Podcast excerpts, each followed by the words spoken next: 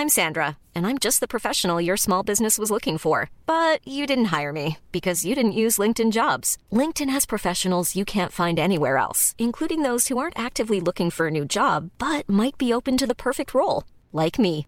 In a given month, over 70% of LinkedIn users don't visit other leading job sites. So if you're not looking on LinkedIn, you'll miss out on great candidates like Sandra. Start hiring professionals like a professional. Post your free job on linkedin.com/people today. Bonjour à tous et bienvenue à vous pour Midi News. Trois ans de prison, dont un an ferme pour Nicolas Sarkozy dans l'affaire des écoutes. L'ancien président va se pourvoir en cassation, mais l'image, la charge symbolique potentiellement d'un ancien président avec un bracelet électronique pose de nombreuses questions acharnement judiciaire et puis jurisprudence dangereuse avec des écoutes possibles entre un client et son avocat. On en parlera avec maître Sarah Saldman. La rage, la bêtise, la haine, quand on s'en prend à quelqu'un, non pas pour ce qu'il dit, ce qui est déjà très grave, mais pour ce qu'il est, pour le nom qu'il porte et quand on s'en prend à lui de la manière la plus lâche, la plus vile.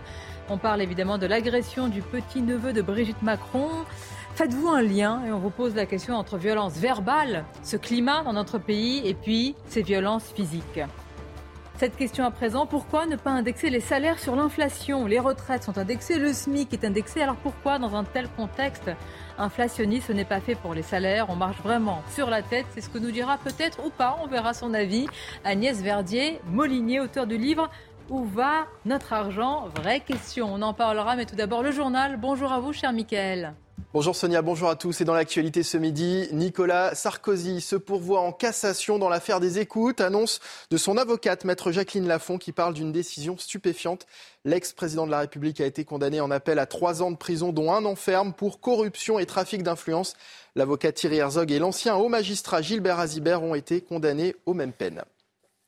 De la France insoumise au Rassemblement national, des élus de tous bords ont condamné l'agression du petit-neveu de Brigitte Macron à Amiens. Lundi, Jean-Baptiste Trogneux a été roué de coups en marge d'une manifestation contre la réforme des retraites à Amiens, où l'émotion est encore très forte. Aujourd'hui, nous retrouverons tout à l'heure notre envoyé spécial, Maureen Vidal, sur place. Dans l'actualité euh, également, les Français doutent de plus en plus de l'institution judiciaire. Regardez notre euh, dernier sondage CNews. La justice est-elle trop laxiste avec les multirécidivistes? La réponse est oui pour 89% d'entre vous. C'est deux points de plus qu'en janvier dernier. Le maire de Saint-Brévin-les-Pins sort du silence face à des menaces et violences à son encontre. Yannick Morez, qui avait annoncé sa démission la semaine dernière, sera reçu en fin de journée par la Première ministre Elisabeth Borne à Matignon. Depuis la commission des lois du Sénat, il est revenu sur les nombreux messages de soutien qu'il avait reçus. Écoutez. je me suis aperçu qu'en fin de compte, dans tous ces messages d'élus que j'ai reçus, j'ai reçu par rapport euh, à la date de l'incendie, par rapport au 22 mars où j'avais déjà reçu beaucoup de, messages de soutien, beaucoup plus de messages notamment de soutien de maires euh, qui m'ont exprimé également ce qui leur était arrivé, euh, et notamment parfois des agressions, qu'elles soient verbales ou physiques, et puis qui n'ont en fin de compte, n'ont rien fait, n'ont pas, déposé plainte, puisque à chaque fois, c'est ce qu'ils me mettaient dans les courriers que j'ai reçus. Euh, très souvent, ça terminait euh, sans suite. Yannick Morez, le maire de Saint-Brévin-les-Pins, qui dénonce, je cite, un attentat commis en son encontre. Elisabeth Borne poursuit ses entretiens avec les syndicats. La Première ministre a reçu ce matin le président de la CFE-CGC, François Omril. Il sera euh, suivi incessamment sous peu de Cyril Chabagnier de la CFTC. La, secrétaire générale de la CGT, Sophie Binet, a pour sa part rendez-vous à 17h. Le site internet Doctissimo condamné à une amende de 380 000 euros. Le site propriété du groupe Reworld Media a été sanctionné par la CNIL pour plusieurs manquements relatifs aux données personnelles, des données personnelles et de santé conservées sans limite de temps et collectées sans consentement, ce qui est contraire au règlement européen sur la protection des données. Et voilà, c'est la fin de ce journal. Place au débat de Midi News à présent avec Sonia Mabrouk et ses invités. Merci Michael, beaucoup d'actualités. Je salue Olivier D'Artigol sur ce plateau, Olivier, euh, chroniqueur politique. Merci d'être là. Nous sommes également avec Jean-Christophe Coubi, secrétaire national unité SGP Police. Bonjour à vous. Notre spécialiste police-justice, Noémie Schulz, nous a rejoint. Merci Noémie, on vous a entendu depuis euh, le début de cette matinée. Vous étiez euh, en duplex, évidemment. On va parler de Nicolas Sarkozy, des suites de pourvoi en cassation, de la question sur l'acharnement judiciaire et de ce symbole éventuel d'un bracelet électronique pour un ancien euh, président. Et je remercie en ce jour Maître Sarah Saldman d'être avec nous. Bonjour à vous. Bonjour, merci beaucoup de m'avoir invité. Merci de votre, et de votre livre également, parce que vraiment, il faut le lire protection, euh, empathie vis-à-vis euh, des citoyens, des justiciables que nous sommes. Se protéger, c'est gagner l'indispensable manuel self-défense de survie euh, juridique, très très important. évidemment, on va l'évoquer en détail. Rémi Carlu, bonjour à vous. Vous êtes journaliste auprès de l'Incorrect. Et je salue évidemment Elisabeth Lavie. Merci d'être là. Nous avons beaucoup de sujets, mais j'ai choisi de de démarrer avec ce qui vient d'être dit il y a quelques instants à peine par le maire de, Saint-Brévin, parce qu'il faut le poids véritablement des mots et le sens des mots qui sont utilisés. Nous parlerons tout à l'heure de l'agression du petit-neveu de, Brigitte Macron, et nous sommes dans un climat qui doit tous euh, euh, nous interroger. On va l'écouter de nouveau, le maire de Saint-Brévin. Je rappelle en quelques mots que ce maire a été menacé, qu'il a été, euh, que son domicile personnel a été incendié. L'objet de tout cela, il y a toujours une enquête, bien évidemment, mais ce maire voulait déplacer pas accueillir, mais déplacer un centre de migrants dans sa commune. Ce centre devait être déplacé près d'une école. Il y a eu beaucoup de protestations. Et puis, euh, il y a eu euh, plus tard eh l'incendie de son domicile. Il euh, pointe, il dénonce un manque de soutien de l'État depuis quelques jours. Et puis, il a eu des mots très forts. On va les écouter dans, dans quelques instants. Mais Olivier D'Artigol, un attentat. Voilà un maire, un élu, quelqu'un qui porte une écharpe et on parle. Euh, les maires, c'est ce qu'il y a de plus. C'est vraiment la proximité. Euh, on parlait d'empathie, c'est le symbole même de l'empathie. La photo de l'incendie, euh, la motivation criminelle, elle, est, elle est sur cette photo-là. Le maire avait témoigné. De, sa sidération, de la violence de ce à quoi il a dû faire face. La pièce qu'on voit derrière, c'est la, pièce où il arrive à ses petits-enfants de dormir. Euh, donc euh, ça, c'est la réalité. Après, bien évidemment, euh, il a fait le récit d'une non-assistance à mère en danger, eh c'est-à-dire des services de l'État, en particulier le ministre des, le porte-parole du gouvernement de mémoire avait été saisi, mais aussi la préfecture. Il n'a cessé de dire combien des éléments extérieurs à la commune euh, inspiré par des mouvements d'extrême droite, était venu mettre la pression euh, et la manière dont tout cela partait, euh, désolé d'expression, mais en vrille. Il a alerté beaucoup, sans qu'il n'y ait aucune réaction des services de l'État pouvant le protéger. Ça pose la question du statut du maire, d'ailleurs, des élus. Mais le maire, mais comme aussi d'autres personnalités. Nous avons reçu il y a quelques jours une chercheuse du CNRS, Florence Bergeau-Blaclair, maître euh, Saldman, mais elle a eu des, des menaces circonstanciées, des menaces de mort. Son avocat, maître, euh, c'est maître euh, Thibault de Montbrial. Euh, a fini voilà, par porter ça devant la justice. L'individu très dangereux. Très connu des services de police. Mais jusqu'où faut-il aller? Est-ce qu'il faut aller jusqu'au drame pour que les gens se réveillent? À chaque fois, il y a plein d'éléments extrinsèques. Et une fois que le drame s'est produit, on se dit Ah bah oui, on va les recevoir à l'Élysée. On va les recevoir. Mais à quoi ça sert? C'est comme Samuel Paty, il y avait beaucoup d'éléments extrinsèques, et maintenant on se dit, on va peut-être se réveiller. Il faut combien de condamnations pour qu'un individu soit considéré comme dangereux? Il y a des peines maximales qui ne sont jamais mises en œuvre. Où sont les peines planchées? Elles n'existent pas. Donc ça, Thibault de Montbrial, mon confrère, le dit merveilleusement bien. Il a entièrement raison. Je veux dire, je pense que le laxisme judiciaire est ambiant et on voit aussi un rejet des valeurs républicaines. Il n'y a plus de respect de l'autorité. en termes de conseils, Maître Salban, évidemment, là, on est dans des situations euh, extrêmes, paroxystiques, avec non, de telles qui sont de plus en plus nombreuses. Concernant les élus, c'est avéré. Ce ne sont plus des situations Concernant les élus, c'est avéré. Il faut tout de suite avoir une, une, répression ferme. La répression, c'est aussi la protection de la société. Il y a la réinsertion, mais il y a aussi la protection des individus. Quand on arrive et qu'on met un sursis, que la personne ressort, qu'on lui met trois mois, quel ressort Où faut-il aller? Voilà, moi, c'est la question, c'est quelle est la valeur de la répression? Elisabeth, je viens vers vous. Je vais simplement rejoindre d'abord notre journaliste Gauthier Lebret pour qu'il nous explique ce qui a été dit, puisqu'il a été auditionné euh, ce maire. Gauthier, c'est vrai que là, le, poids des mots et ce qui est décrit est, euh, est assez édifiant. Exactement, il n'y a pas d'autre mot, Sonia. Il est encore auditionné, hein, le maire de Saint-Brévin, à l'heure où je vous parle. Maire démissionnaire, mais on a appris euh, ce matin que le préfet n'avait pas accepté euh, sa démission. Je reviendrai dans un instant sur le rôle du préfet. À la demande d'Elisabeth Borne, qui a demandé au préfet d'accepter la décision euh, du maire de Saint-Brévin, ultérieurement, après la réunion ce soir entre la Première ministre à 18h30 à Matignon et le maire de Saint-Brévin. On sent bien que Elisabeth Borne veut convaincre le maire de rester en fonction. Alors, ce qu'on entend depuis tout à l'heure, c'est vraiment édifiant, c'est incroyable, c'est vraiment l'histoire d'un homme abandonné qui a fait des dizaines de courriers, parfois euh, laissé euh, lettres mortes euh, au sous-préfet, au préfet, le sous-préfet qui lui a répondu lors d'une réunion, qui a minimisé les, menaces dont il était victime en disant moi je suis victime de menaces tous les jours, même pareil du côté du gouvernement. Alors il y a eu une lettre d'Emmanuel Macron à l'époque où la maison du maire a été brûlée. Il y a Olivier Véran qui est le seul ministre qui a appelé le maire de Saint-Brévin, mais euh, il s'est démultiplié, ce maire, pour tenter de faire parfois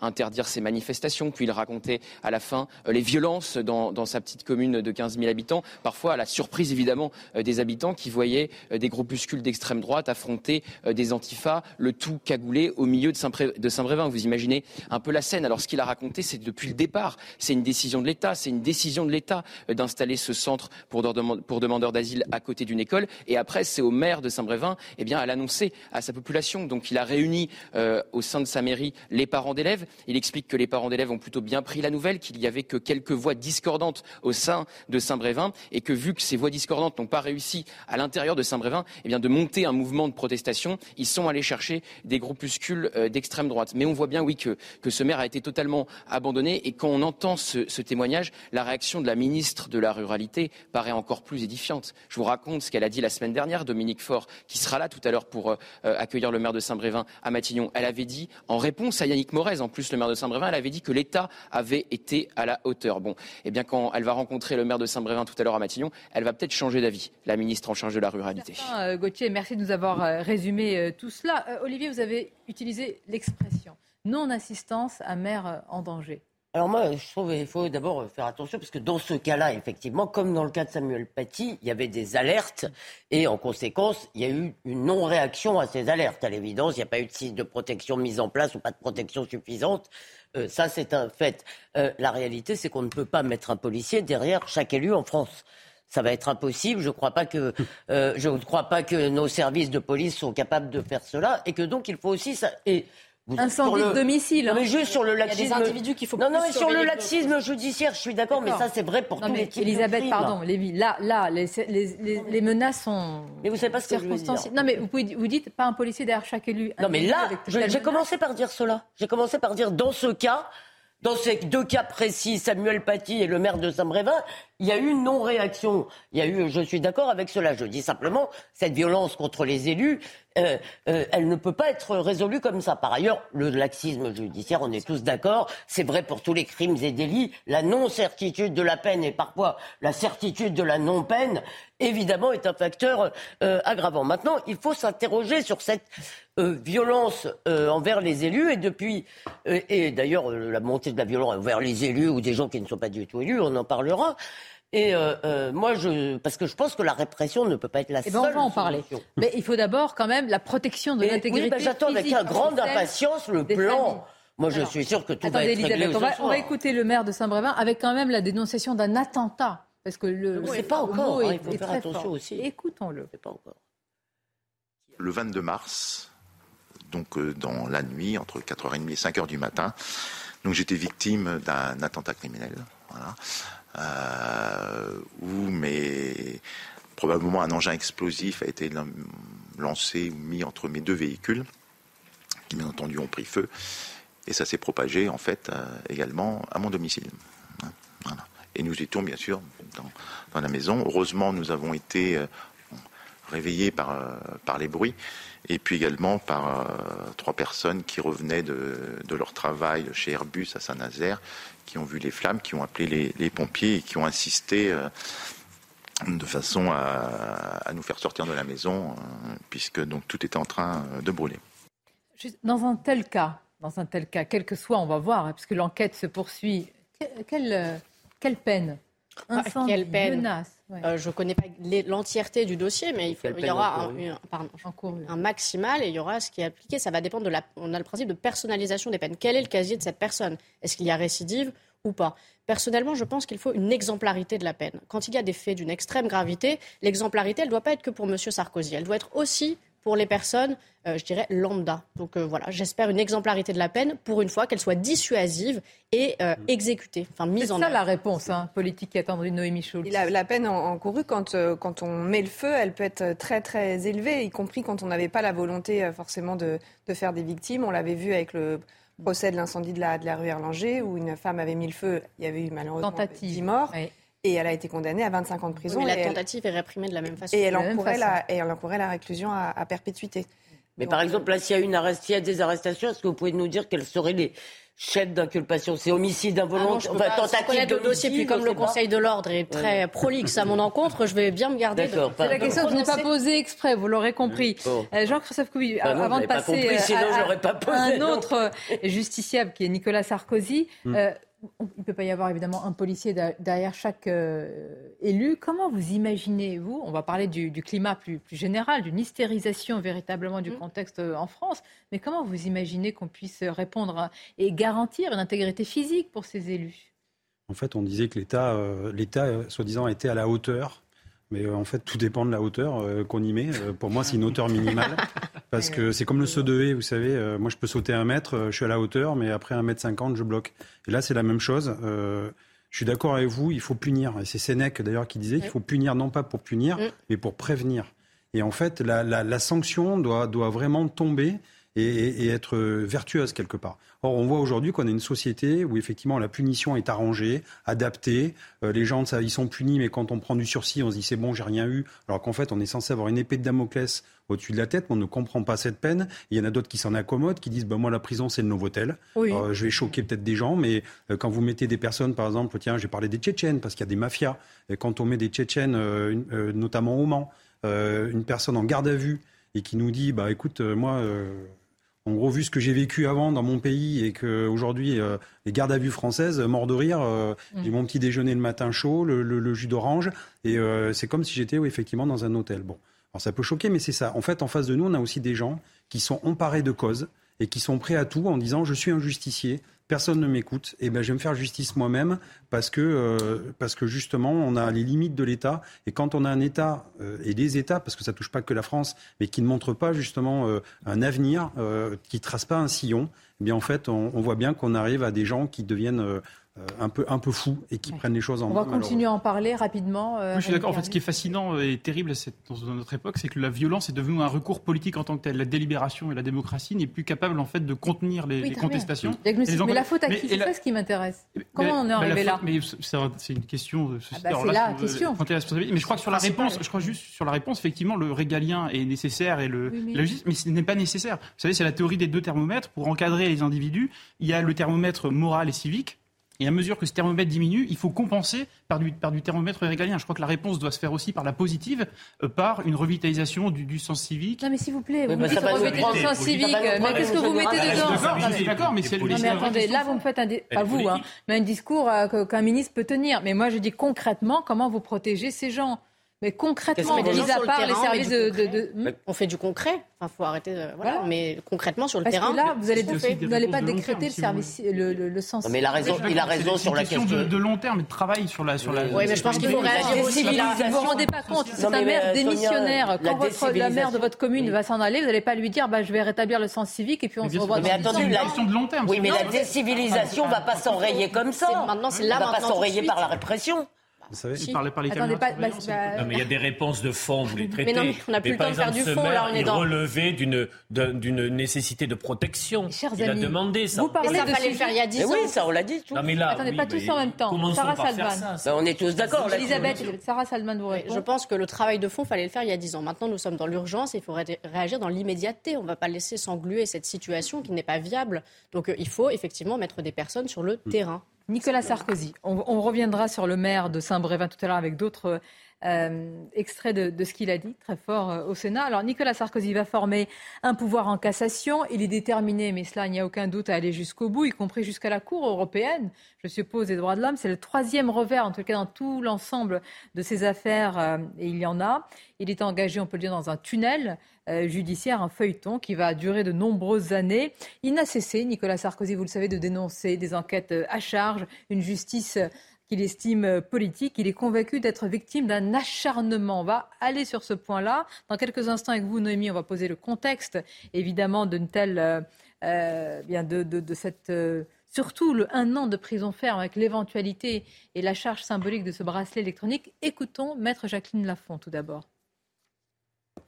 La justice, c'est parfois un très long chemin difficile, que nous sommes encore au début du chemin et que ce chemin va se poursuivre. Vous l'avez compris, nous allons former un pourvoi en cassation euh, contre cette décision, pourvoi qui est suspensive de toutes les mesures qui ont été prononcées aujourd'hui. Je pense que dans certains dossiers en particulier, de manière générale, la justice a beaucoup de mal à reconnaître ses torts, parfois même ses fautes, et à se déjuger. Nicolas Sarkozy est innocent des faits qui lui sont reprochés. Euh, il entend poursuivre ce chemin.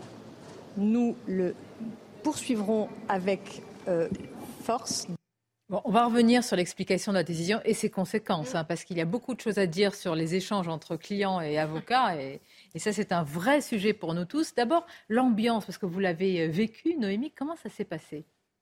Bah, le jugement donc, a été rendu euh, un peu après 9 heures dans une salle euh, qui était pleine, pleine à craquer, notamment parce qu'il y avait beaucoup d'avocats pénalistes qui étaient venus en soutien de Thierry Herzog. Thierry Herzog qui, qui risque de ne pas pouvoir continuer à exercer la profession d'avocat. Il a été condamné à une peine de trois ans de prison, dont un enferme, et trois ans d'interdiction d'exercer euh, la profession d'avocat. Alors son pourvoi en cassation suspend l'exécution de cette peine. Donc là, dans l'immédiat, il peut continuer à, exercer, mais il a cette épée de Damoclès au-dessus de sa tête et le risque de ne plus pouvoir euh, travailler. Trois ans, c'est, ça revient presque à une mort professionnelle pour lui. Donc beaucoup d'avocats dans la salle. Nicolas Sarkozy était euh, présent. Euh, les, visages, évidemment, étaient très fermés pendant la, lecture du, jugement. Là, la présidente qui a commencé par rendre hommage à Hervé Temim, qui était l'avocat et l'ami de Thierry Herzog, qui l'avait défendu dans ce, dans ce dossier et qui est mort il y a un peu plus d'un mois. Et puis elle a euh, rendu donc euh, euh, ce, jugement, cet arrêt de, la Cour d'appel. Elle a d'abord confirmé les condamnations de la première instance, c'est-à-dire qu'elle a confirmé ces peines de trois ans de prison, dont deux ans avec sursis, dont un an ferme. Et elle a précisé que cette année ferme serait exécutée à domicile avec un bracelet électronique. Elle est donc allée au-delà. C'est malgré tout une détention, il hein, faut le préciser. Oui, c'est une hein. détention. Euh, et ensuite, elle a lu euh, des, la motivation, elle a donné en tout cas euh, la, motivation de, de, ce jugement. je ne sais pas si vous voulez qu'on, que, je... On va le faire. Attendez. Est-ce que le pourvoi est suspensif de l'exécution? Oui, on, on, va y revenir. Moi, ce qui m'intéresse, c'est que comment vous décrivez le décorum. C'est-à-dire, il y a dans cette salle des avocats pénalistes qui assistent justement à à ce rendu. Pourquoi? Parce que d'abord, eh évidemment, il y a la charge symbolique, ça, mais aussi, il y a quand même une question fondamentale, Sarah Salman, quand même, les échanges entre un avocat et son client. Et j'imagine que pour vous, s'il y a encore des choses sacrées, celle-ci en ah bah, Le secret professionnel est absolu. Mais je voudrais, à titre liminaire, apporter mon plus grand soutien à mon confrère Herzog, qui est un brillant confrère. Euh, que voilà que j'apprécie tout particulièrement et j'apprécie aussi Hervé Temim. Et je, suis assez choquée en fait parce que trois ans d'interdiction d'exercer c'est une mort professionnelle. On peut quand même euh, apporter notre soutien. Enfin en tout cas moi j'apporte mon soutien à mon confrère Herzog. Après le pourvoi est suspensif et je rappelle que la Cour de cassation juge en droit et pas en fait. Et ça c'est important de le rappeler. Mais la question des écoutes téléphoniques c'est est-ce que le bâtonnier a été informé ou pas? C'est ça finalement la question. C'est oui ou c'est non. Il n'y a pas a pas de oui ou non et la Cour de cassation, ça va apporter cet éclairage. Mais moi, quand j'entends ça, je me dis, je vais me méfier. Voilà. Alors, ça, c'est dramatique. Ce qui m'intéresse, pardonnez-moi. Euh, alors, nous n'avons pas tous ni le statut d'un ancien président ni quoi que ce soit, mais quand même, moi, quand j'apprends qu'il peut y avoir des écoutes entre un client et son moi, ça, me, ça me révolte. Mais alors, comment, comment est-ce que vous allez protéger par la Cour de Alors, alors moi, je vais vous dire concrètement maintenant comment je fais. J'ai trois lignes de téléphone. Voilà, je vous le dis, euh, dans, parce qu'il faut être concret, j'ai trois lignes. Attention, c'est pas. c'est des téléphones de dealer Pas du tout, pas du tout. C'est les trois lignes. C'était une plaisanterie. Non, mais vous avez que personne ne la prenne au sérieux. Euh, on fait attention maintenant à ce qu'on dit, parce que le quotidien reprend derrière. Mais c'est terrible. C'est terrible parce que le secret professionnel, c'est ce qu'il y a de plus sacré entre un avocat et son client. Bah Il perdure même après la mort du client. C'est pour dire à quel parler au téléphone alors. Bah, c'est dramatique. Il faut voir son avocat. Je peux juste préciser que dans cette affaire, et Noémie va nous l'expliquer, c'était une sorte de filet dérivant. Hein, C'est-à-dire, on a jeté des filets pour voir ce que ça allait euh, ramener. Euh, oui, ça a commencé pas là-dessus. Il y a un acharnement. Un acharnement. Est-ce que si c'était un président de gauche, est-ce que ce serait pareil ah Interrogeons-nous deux minutes. je ne crois pas. Non, mais pardon, pardon. Olivier, il y a quand même un problème politique. Hein. Non, mais on peut s'interroger. Pardon, je croyais que. Pardon, non, je vous prie de m'excuser, mais quand on voit par exemple les époux Balkany, des personnes, des personnalités étiquetées, en tout cas de droite, je trouve que la peine, ah bah là, elle est exemplaire, elle est même au-delà des réquisitions. En tout cas pour M. Sarkozy. Alors que ce serait une personnalité de gauche, je ne suis pas sûre. Moi, Jérôme Cahuzac a été euh, sévèrement condamné. Oui, mais moins d'acharnement médiatique à mon, à mon sens. Contre Jérôme Cahuzac Médiatique ah non, médiatique, vous avez. Non, non, médiatique, c'est pas vrai. Nicolas Sarkozy, pardonnez-moi, on peut dire qu'il y a un continuum, un feuilleton, etc. Appelez-le acharnement. on parle pas de la même chose, on parle d'écoute téléphonique. On peut dire que la mâchoire judiciaire ne va pas le lâcher de sitôt. Vous avez raison, moi je voudrais quand même reparler du fond. Et je trouve, si vous voulez, excusez-moi, le, le, métier de politique, ça consiste en quoi En dehors, bien sûr, de s'occuper du bien commun et des affaires du pays, à passer des coups de fil pour... Euh, parce que tout simplement, c'est pas forcément mal. Ça veut dire que vous trouvez quelqu'un de très bien, vous allez le recommander pour X, Y ou Z. Donc là, l'idée, c'est qu'on a demandé à Nicolas Sarkozy de le faire et qu'il ne l'a même pas fait. C'est ça, non mais parce que c'est ça le fond. C'est ce qu'on appelle, pardon Naomi, pardon, je sais que vous n'aurez pas la même opinion. Vous apporte des précisions. Non mais je sais que vous n'aurez pas la même opinion là-dessus. C'est pas une opinion, c'est des faits. Pour quelle raison lui a-t-on demandé ah, C'est pas, c'est pas genre ma cousine euh, aimerait cherche un, petit boulot. Est-ce que tu peux faire quelque chose pour elle C'est pas exactement ça. Euh, alors on demande au président de faire une intervention qui ne serait pas bien, qui serait sur la justice pour faire nommer un magistrat à Monaco. C'est bien ça dont il est question, mais il ne le fait pas.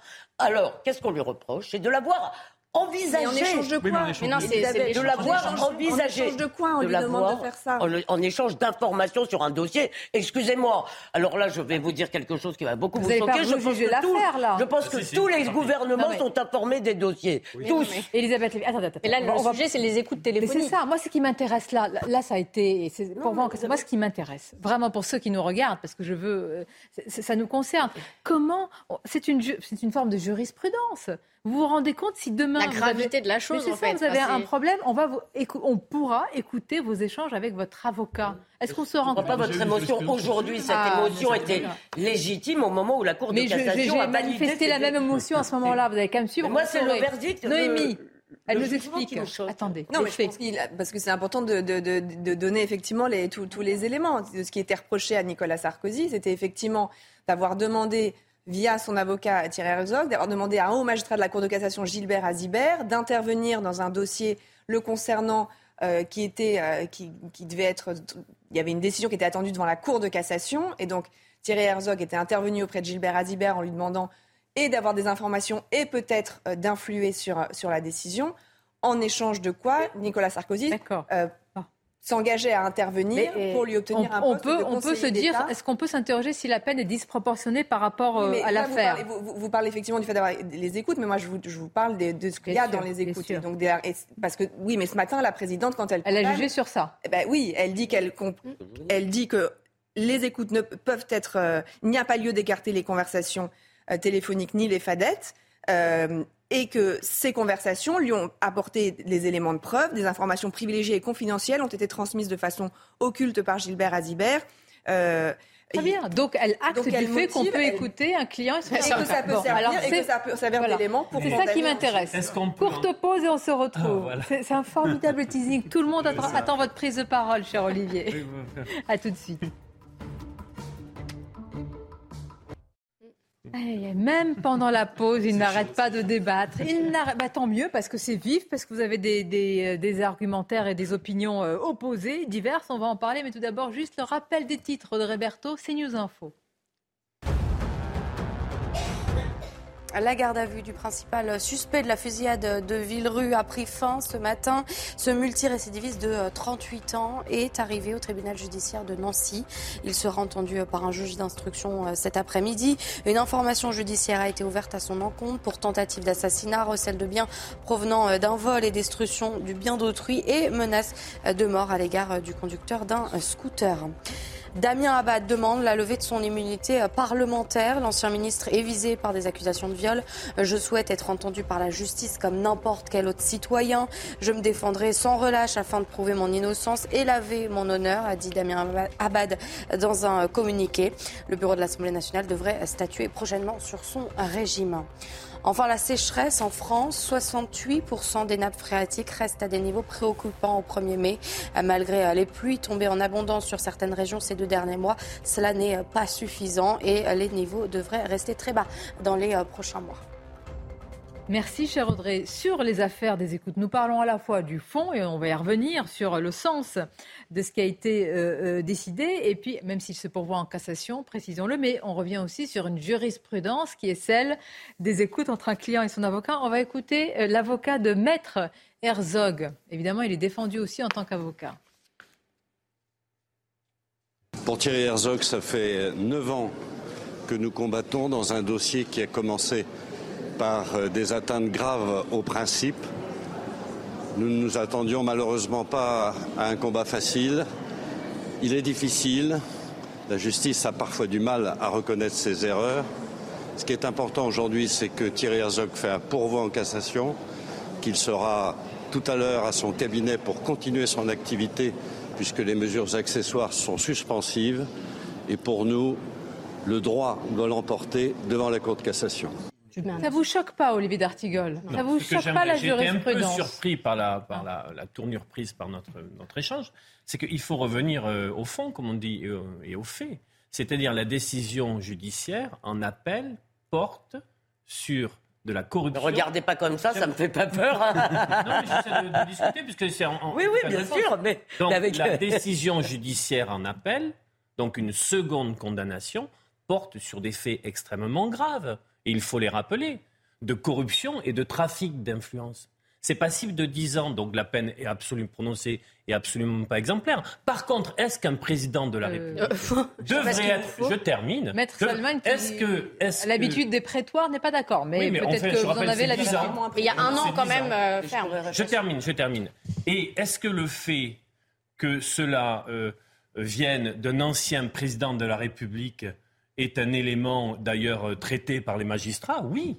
Parce qu'il doit avoir une attitude exemplaire. Vous me dites qu'il a un problème avec les magistrats, mais est-ce que le cumul des affaires et qu'il n'a pas, au final, un problème avec la justice? C'est un vrai sujet. Non, mais on juge qu'une seule affaire. Non, mais c'est un vrai sujet. La justice est impartiale avec Nicolas Sarkozy?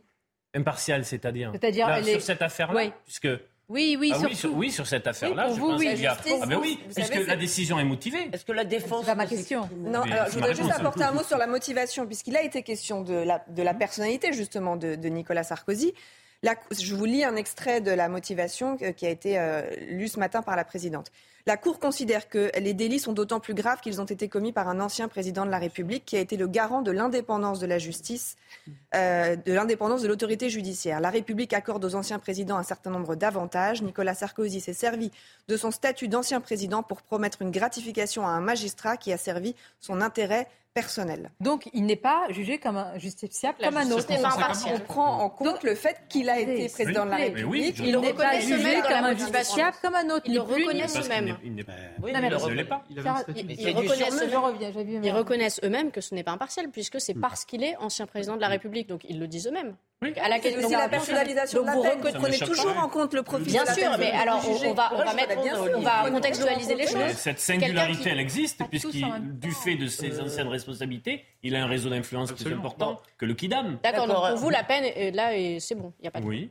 Moi, je la trouve disproportionnée. Vous voyez, un enferme, je trouve que c'est disproportionné, peu importe s'il y a le bracelet électronique. Quand on voit des, délinquants qui frappent des, des, femmes dans la rue, qui arrachent des sacs à main, on leur met trois fois rien. Et vous, ça vous choque pas Est-ce que Nicolas Sarkozy est un danger dans la rue Vous me parlez, vous me non, mais, mais je pense que il va s'enfuir euh, l'ancien président. Non, mais, est-ce que... non, mais répondez à ma question. Est-ce que Nicolas Sarkozy J'ai bien compris votre question. Ah bah répondez-y alors mais que vous soyez puissant et misérable, on passe les plateaux à parler euh, de la société vous, et, du manque, et, du manque, d'autorité dans la société. Il y a une décision de, de, de justice, vous la trouvez proportionnée ou pas, qui s'applique à un ancien mm. président de la République. Un ancien président de la République n'est pas injusticiable comme un autre Bon alors, est-ce qu'on peut vous répondre maintenant ah oui. Est-ce que vous souffririez qu'on vous réponde? Oui. Un, je crois que moi, le verre de la fontaine est aujourd'hui inversé. C'est-à-dire que la justice est beaucoup plus lourde quand vous êtes puissant, ah et surtout un ancien puissant en réalité, que euh, euh, elle est encore que quand vous êtes effectivement euh, un multirécidiviste comme, de, comme un Villeru. Villeru, Villeru, je ne sais pas Villeru. Merci. Mais je voudrais revenir sur le fond parce que vous avez vous essayez de nous faire croire plus exactement que vous avez une vision très naïve de la politique. Quand ils ne sont pas écoutés, D'accord Quand ils ne sont pas l'objet d'écoutes téléphoniques abusives et scandaleuses. Je veux dire, la plupart des politiques, effectivement, voilà, en gros, la conversation juste. C'est-à-dire, ah oui, Là, il n'a pas demandé à ce qu'on influence la justice, il a demandé à avoir des informations. C'est pas bien, je suis bien convaincu, je vous le répète, que pendant l'affaire Fillon, c'est remonté directement en permanence du PNF à l'Élysée. Et que dans toutes les affaires politiques, c'est comme ça. Alors arrêtons de raconter aux gens n'importe quoi, disons-leur la vérité. Vous pouvez appeler ça corruption, trafic d'influence. Et par ailleurs, par ailleurs, tous les élus font ça. Ah oui, t'as machin, machin, mais ça veut pas dire que les élus te... Non, mais c'est pas non la façon dont je le dis c'est ça veut dire que ça fait partie ah tiens euh, je connais quelqu'un qui peut être utile là ou là. Ça fait partie de ce qu'ils font. vous achetez à la cour de cassation. mais vous croyez qu'ils le font pas les autres? Donc d'accord raconter des craques aux gens parler de la politique comme si c'était une théorie. Donc personne ne fait ça. Il y a que Nicolas Sarkozy qui est un grand méchant. écoutez ça a été motivé. On voit bien que la justice a une main plus ferme parce qu'elle considère que c'est un ancien président de la République qui a des devoirs de, de parce qu'il a parce qu'il a été l'incarnation de l'État. Et on a entendu la même chose au procès de Jérôme Cahuzac, au procès de Patrick Mais il n'est pas président de la République. Les, personnes qui ont eu des mandats électifs, qui ont été députés, qui ont été élus euh, par le peuple français. C'est vrai que très souvent, notamment dans les réquisitions du, du, parquet, il y a, il y a Mais est-ce que vous trouvez ça normal? Parce que moi, je trouve un justiciable est un justiciable, comme un autre, on n'est plus ni Bah, si, devant la justice, on lié un statut. Et on lié un statut, c'est grâce à ce statut qu'il a pu euh, influer. Ah, donc demain, pardonnez-moi, demain on va élargir le statut. Aujourd'hui c'est un ancien président, demain c'est un euh, peut-être un maire, après c'est autre chose en fonction de votre. Demain c'est un grand un patron, peut-être même un patron de PME, donc il a du CAC 40. Où vous arrêtez le curseur du fait que vous avez une exemplarité Où c'est vrai. On peut déjà la commencer sur ancien président de la République. Mais, après, ça va ancien ministre. Par exemple, la, présidente a, dit, vous ne pouviez pas, vous avez, euh, elle avait face à elle un ancien président et, qui est aussi avocat, un avocat et un, un ancien haut magistrat à la Cour de cassation. Elle dit, vous ne pouvez pas arguer du fait que vous ne saviez pas que ce que vous faisiez, par exemple, euh, n'était pas légal. Vous avez trois fins juristes. Ça, c'est par exemple, c'est un élément qu'il faut prendre en compte. Vous avez, vous avez trouvé que la comparaison, euh, Elisabeth Lévy, je me, euh, ça n'a rien à voir, mais quand même, ça me fait sourire parce que quand il y a eu sur le rodéo, vous vous souvenez cette, eh bien, le, la personne, le jeune, il dit mais je savais pas, mais je conduis, je savais pas que je pouvais blesser des gens. C'est ce qui a été dit. Euh, on l'avait raconté euh, ici même. Voilà. Donc, non, il a, il a, exactement. Il a dit. Ah, oui, bon. Il a dit je conduis. Je, non, mais très bien. Donc, moi, je pense que... tout le monde devrait être euh, conscient de ce qu'il fait. Dans ce cas-là, très bien. Est-ce qu'on peut remettre en cause cette idée d'exemplarité? À ma connaissance, à ma connaissance, la justice juge les gens euh, individuellement, c'est-à-dire l'idée, on va faire une sanction. oui, mais en fonction de ce qu'ils sont. Comment En fonction de ce qu'ils sont, de leur parcours, de, de, leur vie. Juste, j'ai juste, juste remettre les choses, par exemple, au niveau des policiers. Dès lors qu'un policier est, et j'allais dire, va dans une affaire, le magistrat, ils sont sans pitié avec les policiers parce qu'on a justement ce, ce devoir d'exemplarité. Euh, quand on parle d'une mort, euh, euh, j'ai noté mort professionnelle de 3 ans. Un policier, l'affaire Théo par exemple, moi le collègue, un des collègues qui est dans l'affaire Théo, Marc-Antoine, ça fait 6 ans que lui, il est dans le désert des Tartares parce que justement l'affaire n'est pas jugée, il est mis au banc, il ne peut pas prendre d'avancement, il, est réaménagé, il a même plus sa paye de policier. Et, ces gens-là, donc les policiers aujourd'hui, tous les jours on en a, qui sont sous contrôle judiciaire, donc ils sont ils sont même pas coupables puisqu'ils ne sont pas encore passés en jugement, mais par contre, euh, le jugement médiatique et politique est déjà tombé. Et donc là, effectivement, mais quand on a des personnes qui sont en haut de l'État, qui sont données, qui sont justement là pour donner des, j'allais dire, des, visions, euh, il, faut être, bah, il, faut, être intègre. Mais je, ne dis pas que je ne parle pas de culpabilité. Non, non, je dis juste qu'en fait, la, la justice, il faut accepter aussi que la justice est vivante, le droit est vivant, et qu'effectivement, euh, il peut y avoir des, euh, j'allais dire, des, des, mesures prises par les juges. C'est la jurisprudence qui mhm. fait qu'on fait évoluer le droit en fonction aussi de la société et de, et de ses travers. Et, après, il y a des recours. Donc, il y a encore un recours, il y a la Cour de cassation et la Cour européenne des droits de l'homme. Et effectivement, tous les justiciables peuvent passer par ces recours. Et c'est une leçon quand même pour nous justiciables, pour les avocats. C'est un vrai sujet de, la confidentialité. Et je trouve que c'est vraiment essentiel. C'est le principe Vous avez raison, c'est que cette affaire qui va rester... cardinal, le secret professionnel. Cette affaire qui va rester justement en termes de jurisprudence, là où vous avez raison, c'est qu'en termes de liberté, de liberté publique, c'est très grave. Euh, quand vous mettez euh, le doigt dans cet engrenage, généralement, il n'y a pas de limite. De toute façon, ça y est, pas si on mesure. Mais oui, mais, c'est ça. Mais après, je rebondis. La vraie question aussi, quand même, c'est la confidentialité ah bah entre un avocat et son client. Et, donc, je connais quelqu'un qui a écrit un livre sur le sacré. Et donc, effectivement, est-ce que c'est encore sacré ou pas ça? Est-ce qu'on a ah, le droit On peut se poser la question, moi je m'interroge. Donc aujourd'hui, pour vous appeler et être sûr de la eh confidentialité, il y a trois lignes. C'est moi qui vous appelle. Des rendez-vous dans des rendez-vous. Pour que j'ai pas de problème déjà. C'est la vraie question. Noémie, merci pour les faits. C'est tellement chargé d'émotions euh, que c'est pas évident, mais Noémie, c'est là pour rappeler les Première politique et juridique. Mais oui. on va continuer à en parler. Merci encore, euh, Noémie. Autre sujet. Alors, alors là, la rage, la bêtise, la haine, je vous ai dit, quand on s'en prend à quelqu'un, non pas pour ce qu'il dit, et ce qui est déjà très grave, mais pour ce qu'il est, c'est-à-dire euh, quelqu'un de la famille euh, de Brigitte Macron et donc d'Emmanuel Macron, donc l'agression du petit-neveu. Je vous parlerai aussi de tous ceux, ceux, enfin il y en a un ou deux, qui ont condamné en disant oui, mais ah, le mais euh, pose un, souci, mais tout d'abord, euh, les faits. Nous sommes avec Maureen Vidal qui est sur place à Amiens. Bonjour à vous, Maureen. D'abord, pour les, pour les agresseurs, qu'en est-il et que savons-nous à l'heure actuelle? Alors euh, Sonia, trois des agresseurs passent en comparution immédiate cet après-midi à partir de 14h au tribunal d'Amiens. Ce que l'on sait pour le moment, l'interpellation s'est faite grâce aux caméras de vidéosurveillance de la ville. Les huit interpellés ont été euh, repérés après les faits un petit peu plus loin dans la commune. Âgés de 16 à 35 ans, quatre d'entre eux ont été euh, relâchés après leur garde à vue. On a pu échanger avec deux d'entre eux. D'ailleurs, je vous propose de les écouter. A un de mes collègues qui est encore en garde à vue à cette heure-ci euh, a mis deux poubelles devant Jean Trogneux. Et en fait, euh, Jean-Baptiste Trogneux est sorti et a plaqué carrément mon collègue euh, à terre. Et lui, pour se défendre, ben, il lui a mis quelques coups. J'ai demandé euh, des preuves, des caméras, tout ça. Il ne veut pas nous donner. Alors pour moi, il n'y a rien côte cassée et nez cassé, pour moi, désolé, euh, il est resté debout euh, tout toute la nuit. Hein. Pour moi, il n'y a pas cassé. À un moment, il y a un côte cassé, il est resté euh, allongé toute la nuit. Hein. Excusez-moi de dire ça. Et en plus, il ne peut pas marcher. Hein. Pour moi, il n'y a rien. La jeune fille de 16 ans, quant à elle, va passer devant un juge pour enfants et on connaîtra le sort des trois autres dans la journée.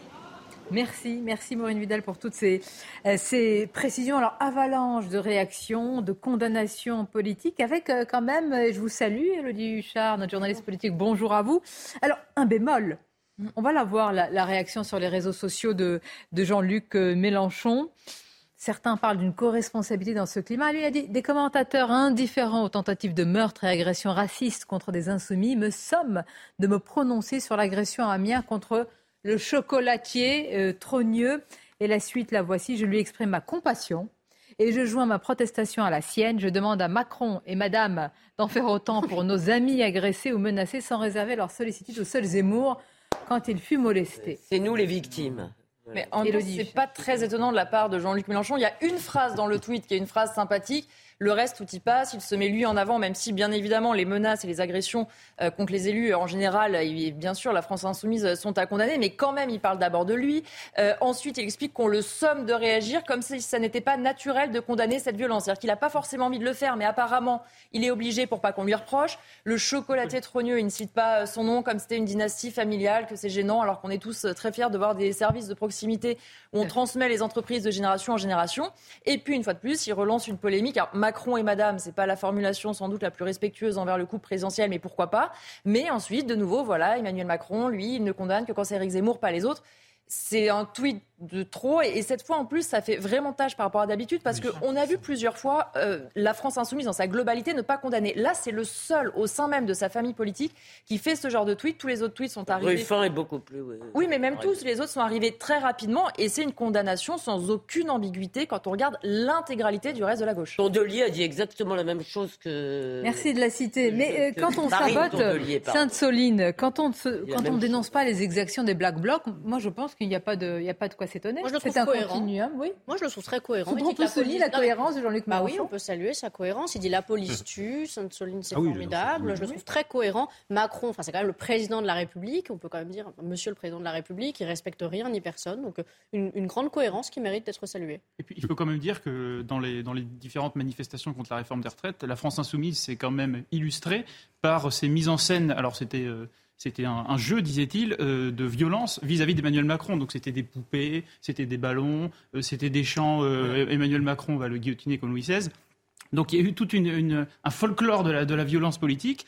On l'a dénoncé sur les plateaux télé, on nous expliquait que c'était encore une fois un fantasme, etc. Et à la fin, voilà ce que ça donne directement. On s'en prend euh, euh, à la personne alors- qui est pour ce qu'elle est, c'est-à-dire de la famille d'Emmanuel Macron. Attention quand même, parce que moi, je suis, j'étais comme vous, très, euh, je suis assez horrifié par le- le- le- l'espèce d'appétit, de tête au bout d'une pique, de guillotine qu'on a chez certains, l'espèce d'affect, de climat robespierriste qu'il y a chez certains, et au premier chef, euh, chez Jean-Luc Mélenchon. Maintenant, moi, je suis très prudente quand il s'agit d'établir une ligne de causalité entre des actes et des propos. Entre des actes et des propos. D'abord, je vous rappelle que cette, Continuum, pas- cette thématique de la liberté de la parole, par exemple, on l'a beaucoup employée contre Alain Finkielkraut, Éric Zemmour, au moment des attentats, par exemple, de Christchurch ou de Breivik. Euh, on a expliqué que c'était à cause de leurs écrits, qui avaient d'ailleurs été parfois cités par les tueurs. On n'est pas euh, euh, euh, aussi, on peut pas être tenu pour comptable, pardon, quand on s'exprime de du fait que c'est des abrutis vont prendre ça de façon euh, au premier degré. je vous réponds. C'était pas un discours de fond comme dans le cas effectivement de Zemmour ou de la droite et de la l'attentat. Eux, Zemmour va dire non, j'ai simplement écrit sur la question du grand remplacement, etc. J'ai jamais appelé à une mise en acte, à la violence, etc. Tandis que là, moi, je pointe non le discours de la France insoumise, mais le folklore de la violence, de la mise en acte de la violence dans les manifestations, où là, je trouve qu'on n'est plus effectivement sur le fond, sur la contestation politique, mais sur, mais sur la- la- la- le passage en acte. J'ai compris, mais je trouve qu'il faut être prudent parce qu'il ne faut pas se servir de Oui, ça mais pour alors, dire... euh, pardonnez-moi, où vous mettez le curseur de la prudence? Eh Parce ben, que là, je- c'est compliqué. eh ben, je Soit on touche à la compliqué. liberté, une forme de liberté, Oui. et même plus d'expression, d'opposition politique D'opposition, dans de notre, critique, même de bêtises. pays, et soit on tombe Alors, sur on une euh, une, une violence verbale qui conduit à une violence Pardon, physique. je vais vous répondre par une question. Juste le ministre de l'Intérieur et vous me posez votre Il y a un climat de violence euh, in- incontestable euh, dans le pays. Alors là, il se trouve que, sans doute, puisqu'il y a une enquête judiciaire qui est ouverte, sans doute que M. Trogneux a été agressé parce qu'il était de la famille du président de la République. Donc c'est d'autant plus euh, inacceptable, comme n'importe quelle évidemment agression qui toucherait une famille d'élus, bien sûr. Mais je crois qu'il faut que tout le monde, sur tout le champ politique ne fasse pas simplement que des condamnations de ce genre d'actes, mais évite d'en rajouter euh, dans la violence euh, réelle euh, ou supposée. Quand on met la tête d'un ministre sous un ballon et qu'on met son pied dessus, lorsqu'on dit Macron assassin, lorsqu'on dit on a décapité Macron, on peut recommencer, ça permet pas sans doute le calme général. Bon, alors voilà, Oui. lui il fait un continuum. Euh, Là, Elodie Huchard, si la réaction de Jean-Luc Mélenchon n'était pas étonnante, celle de Gérald Darmanin non plus. euh. Non plus, mais en fait, il a raison sur le côté. Ça fait des mois qu'on alerte sur le fait qu'il y a de plus en plus de violences contre les élus, des menaces contre leurs familles, et que toute la classe politique doit condamner systématiquement de la petite menace, si j'ose dire, à l'agression. Et oui, il y a un climat qui fait que quand on va en manifestation, quand on attise la haine contre le chef de l'État, et ben chez certains, La haine, hein, ça la haine. Oui. on parle de ça, c'est une là, haine. là, Pour s'en prendre à la famille par ricochet, c'est qu'il y a une haine quand même euh, qui est assez incroyable parce Oui, qu'on mais- ne peut pas juger qu'ils sont Mais responsables. vous êtes la injuste parce que, excusez-moi, il n'y a pas que la France insoumise. Moi, j'ai entendu, y compris sur tous les plateaux de télé, les auditeurs qui appellent les radios, on parle du chef de l'État non plus comme d'un politique qu'on peut critiquer, dont on peut dénoncer la politique, dont on peut dire il est dans l'erreur. On en parle comme d'un être malfaisant, pas seulement chez les insoumis, dans toute la- l'arc politique, comme un être malfaisant, suceur du peuple, euh, du sang du peuple, qui veut, qui nous veut du mal. Et Cette réforme des, cruelles- des retraites était cynique, brutale, cruelle, j'en passe et des meilleurs. Donc on parle de sa personne et du- d'une personne fantasmée. Mais pourquoi vous en prenez à Elodie euh, mais relax. Ah non, mais euh, Ça va passer. Il faut attendre encore deux Mais non, mais, oui, bah, vous pouvez rire, mais moi j'aimerais bien que vous me répondiez parce que c'est pas. Il y a pas que, ce que j'essaye de vous dire, c'est que c'est facile de dénoncer les insoumis aujourd'hui Oui, parce que tout le monde a joué le jeu là. Mais attendez, pardonnez-moi, le 8 mai, vous l'acceptez, vous Je ne l'accepte Eh pas. ben, c'est Je ce qu'on est en train de Je dire. dis que la haine de Macron, elle a été propagée par tout le monde. Excusez-moi, elle n'est pas limitée aux insoumis. Non, je suis désolée. Les dirigeants politiques d'autres partis n'ont pas ces mêmes propos, n'attissent pas que leurs militants à la rigueur, oui, mais on ne peut pas reprocher aux autres dirigeants politiques d'avoir les mêmes. Vous avez raison sur les dirigeants. Allez, Olivier D'Artigol. Est-ce qu'on peut s'entendre sur euh, le constat qu'il y a eu une bascule au moment des Gilets jaunes et après euh, l'affaire euh, Arc de Triomphe ou pas? Dans le climat mauvais que nous rencontrons, je le crois. Première chose. Deuxième chose, je ne suis pas d'accord, mais absolument pas d'accord avec ceux qui font un continuum entre la dureté du débat politique non, non, non. La crise politique. On ne parle pas de la dureté. On parle des insultes. Des fois, certains le on font. Parle d'un en disant que ça va trop loin au sein de pied sur un ballon à l'effigie d'un ministre. Ça, je suis d'accord. Mais certains vont un peu plus loin dans un continuum Oui, en disant que euh, dans l'hémicycle, ça se passe pas bien. C'est là où on doit justement gérer la, la- la dispute euh, au sens noble du terme. Et dans la volonté de dépolitiser le débat français depuis des années, ça fait qu'il y a des rages qui ne trouvent plus de débouchés politiques. Parce Mais- qu'on vous dit que si vous ne faites pas partie du camp de la raison, celui de notre politique, vous n'êtes rien. Là, là, on est d'accord. Mais à côté de vous, vous avez un, un policier Oui, dont la haine, euh, c'est-à-dire la haine dirigée parfois, la haine ou le mécontentement, tout ce que vous voulez diriger vis-à-vis de l'exécutif et Emmanuel Macron, rejaillit sur eux. Ah, Alors que. Bah, eh oui, Nous, on est en première ligne, en fait. Bah en oui. fait, les, les gens font un transfert euh, pour, pour atteindre l'État. Ils atteignent, ils- le, le premier, première ligne, c'est les policiers. Parce qu'on représente l'État, on représente l'ordre, on représente la République. Et effectivement, souvent, on est les premières victimes euh, de- du mécontentement, de la haine, euh, de, de- de- de- d'une, d'un- d'une politique ou d'un exécutif. Là, ce que, et là, de la rage. Mais là, ce que, ce que je note quand même, c'est qu'en fait, il y a des attaques ad nominem. C'est-à-dire qu'on attaque Monsieur Macron. Moi, je dis Monsieur parce que j'ai du respect pour tout- toutes les personnes qui, qui, qui, qui ont des, des- voilà, enfin, qui sont politiques. Et le respect, justement, on peut être, ne pas être d'accord, mais on peut respecter les gens. Et en fait, effectivement, euh, ces attaques-là, c'est des attaques sur la personne. Et, et la différence, par exemple, avec les syndicats, quand nous, on a critiqué les réformes de la retraite euh, euh, qui n'allaient pas, oui, c'était brutal, oui, on a utilisé des mots comme ça, mais, mais on n'a jamais attaqué la personne. Oui, mais on, on a a un peu attaqué un sanctifié exécutif, la on a colère. attaqué une politique. On a un peu sanctifié la colère. Or, je suis désolée, le recours à la violence, c'est-à-dire à l'émotion plutôt qu'à la réflexion, c'est quand même aussi, c'est de dire vous êtes en colère, vous avez raison. Eh bien, moi, je suis Mais désolée, je, colère, me- je dis, là, je me mets dedans. On est responsable de cela. Quand on dit la rage, comme si la rage, ça vous donnait raison. Nous, eh ben a- non, la rage, ça donne pas raison à On personne. n'a jamais, on n'a jamais. Non, j'ai pas dit vous, Non, non, je mais dis mais, nous. mais ce que je veux dire, c'est que même les gens qui vont dans la rue pour manifester, ils n'appellent pas à la révolution, ils n'appellent pas à tuer tout le monde. Ils appellent juste à ce qu'on les entende, qu'on les écoute et qu'on change des choses. Et jamais des, des syndicats euh, ou des corps intermédiaires ont appelé justement à euh, atteindre euh, l'intégrité physique euh, d'une personne. Mais rappelez-vous, après jamais la fin de la réforme, les gens trouvaient ça tellement illégitime que finalement tout était permis. Puisque, puisque nous n'avons pas eu gain de cause, tout est permis. Il y a 15% des Français qui disent que la violence est un moyen légitime de résolution Mais des conflits. pourquoi revenez aux origines Qui est responsable d'une telle situation Est-ce qu'il y a une responsabilité ou c'est un climat Collectif. Ah bon Alors, Ah, vous voyez le poisson Mais vous voulez que je dise c'est Mélenchon Je pense pas- ah, pas du tout. Alors là, vous faut aller faites au-delà dire, euh, de cela. Ils ont, ils ont une responsabilité. Bon, on va continuer à en parler. Ce sujet, on reviendra sur Nicolas Sarkozy. L'indexation des, des salaires à l'inflation. Agnès Verdier-Molinier sera notre invitée. Et puis, on en parlera. Vous voyez, dans ce contexte-là, c'est d'autant plus important d'être bien accompagné, d'être bien conseillé. Vraiment, je vous le recommande à tous. Alors, le Se titre. protéger, c'est gagner. Oui, ben voilà. Pardon, merci. Merci, à tout de suite. Courte pause et on se retrouve. Merci d'être avec nous. C'est un plaisir, évidemment, de vous accompagner. Merci de votre fidélité quotidienne. Bon appétit si vous êtes euh, à table. Je suis sûre que ce sujet va vous concerner. Il nous concerne tous. Ça, c'est la justice. On en parlera avec le livre de Maître Salman. Mais l'autre sujet dont on va euh, débattre concerne eh bien, l'indexation des salaires sur l'inflation. Mais c'est pour quand?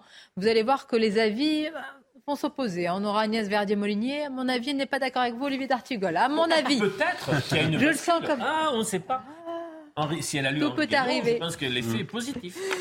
Ce qui est positif, c'est le journal, enfin, euh, en tous les cas, le- la manière dont il le présente. Rebonjour à vous, cher Michael. Bonjour Sonia, bonjour à tous. Une décision stupéfiante. Les mots de Jacqueline euh, Lafont, l'avocate de Nicolas euh, Sarkozy, qui se pourvoit en cassation dans l'affaire des écoutes. L'ex-président de la République a été condamné en appel à trois ans de prison, dont un an ferme pour corruption et trafic d'influence. L'avocat Thierry Herzog et l'ancien haut magistrat Gilbert Azibert ont été condamnés aux mêmes peines.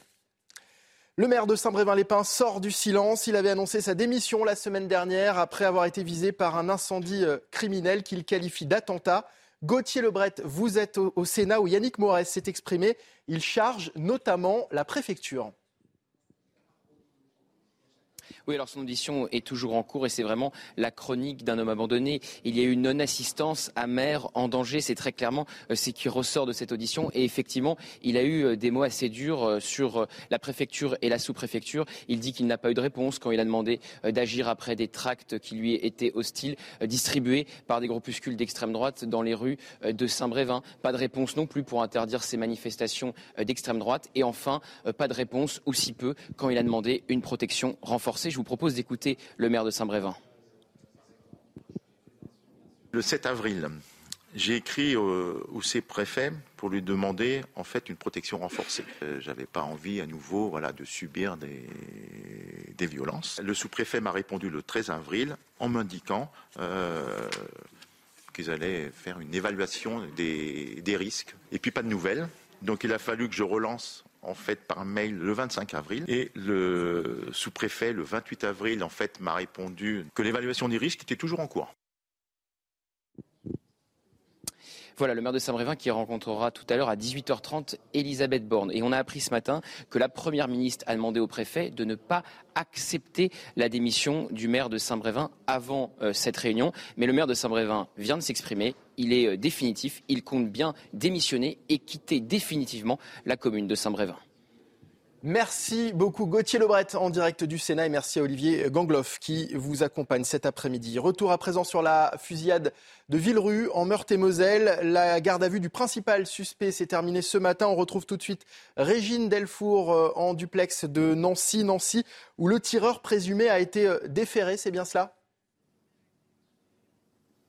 Absolument, Michael. Euh, le tireur présumé de la fusillade survenue euh, samedi à 18h30 à Villerue est arrivé au tribunal judiciaire. Il a été déféré ce matin aux alentours de 9h. Une information judiciaire a été ouverte à son encontre des chefs de tentative d'assassinat au préjudice de cinq personnes blessées, recel de bien volés et d'extrusion euh, de ce dernier.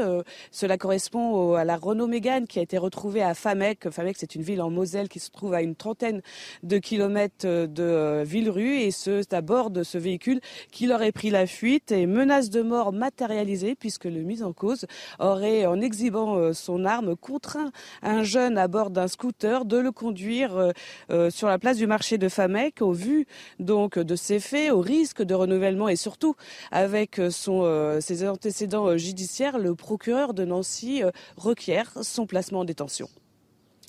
Merci beaucoup Régine Delfour. Les Français doutent de plus en plus de l'institution judiciaire. Euh, c'est euh, le résultat de notre dernier sondage CNews. Regardez, la, justice est-elle trop laxiste avec les multirécidivistes? La réponse est oui. Pour 89% d'entre vous, c'est deux points de plus qu'en janvier dernier. Les chiffres du chômage à présent, l'INSEE a publié ce matin les premières estimations du taux de chômage pour le premier trimestre de l'année. Il reste stable à 7,1%. En France, le nombre de chômeurs atteint désormais 2,2 millions de personnes et concernant le taux d'emploi, près de 69% des 15-64 ans travaillent. C'est le plus haut niveau depuis 1975. Enfin, on connaît les dates des prochaines élections européennes. Elles auront lieu du 6 au 9 juin 2024. Les ambassadeurs des 27 pays de l'Union se sont entendus sur ces dates. L'élection des députés européens se tient tous les 5 ans au suffrage universel. Au total, plus de 400 millions d'Européens seront appelés aux urnes. Et voilà, c'est la fin de ce journal. Place à Midi News, la suite des débats avec Sonia Mabrouk et ses invités. Merci Mickaël, avec Elisabeth Lévy qui ne se tait jamais, décidément, avec Mickaël Sadoun que je salue, avec Elodie euh, Huchat, notre journaliste politique, Olivier D'Artigol, Jean-Christophe Couvi et Maître Sarah Salman. On parlera de votre livre parce que on vient de voir, j'allais dire, tout, tout le... Euh, tout ce lien distendu entre les, citoyens, les justiciables et la justice. Et vous, vous dites le droit est présent dans tous les aspects de notre vie, au sein de nos familles, dans le monde professionnel ou en tant que citoyens. Nous en sommes des sujets, même sans avoir directement affaire à la justice. Chaque jour, nous nous voyons confrontés à des choix qui appellent à des considérations juridiques. Et vous nous offrez une sorte de manuel, de manuel, j'allais dire, euh, euh, oui, comment s'en sortir, se protéger est gagné à la fin. Nous allons y revenir. C'est très, très important. Je vous remercie d'être là avec nous. Je voudrais qu'on regarde les réactions, Elodie Hucher, après euh, l'agression euh, du petit-neveu, euh, Jean-Baptiste Trenier, les réactions des politiques et le choix des mots de chacun. Les condamnations extrêmement claires, qui n'a, vraiment, il n'y a rien à dire. Il y en a d'autres où c'est un peu plus compliqué. C'est intéressant de les écouter. La réponse politique est unanime. Tous sont choqués et condamnent fermement cette violence envers le petit-neveu de Brigitte Macron. Mais jusqu'où va-t-on aller dans ce pays? Cette dégradation de l'autorité de l'État, ce désordre républicain qui sévit presque au quotidien euh, dans notre pays, c'est insupportable. On va attendre, euh, on va attendre à mort, c'est ça? On attend le pire? Même indignation du côté de la droite. Le président des Républicains, Éric Ciotti, est ferme. Oui au débat démocratique, non à la violence et à la terreur. La sanction doit être implacable pour ces agresseurs. Une déclaration qui rejoint celle de Marine Le Pen. Elle se dit horrifiée par ces violences. Ça va maintenant extrêmement loin. Je développe une indignation pour l'ensemble euh, de euh, ces actes répréhensibles, euh, quel que soit évidemment le, le parti que cela touche. De vives réactions appuyées par la gauche qui apporte tout son soutien à la famille Trogneux, à l'image du député François Ruffin, originaire lui aussi d'Amiens. On ne défend pas la démocratie en s'attaquant à un chocolatier. Tout mon soutien à la victime et à son entourage. La députée européenne Nadine Morano, elle, s'inquiète pour l'avenir de l'engagement public et citoyen.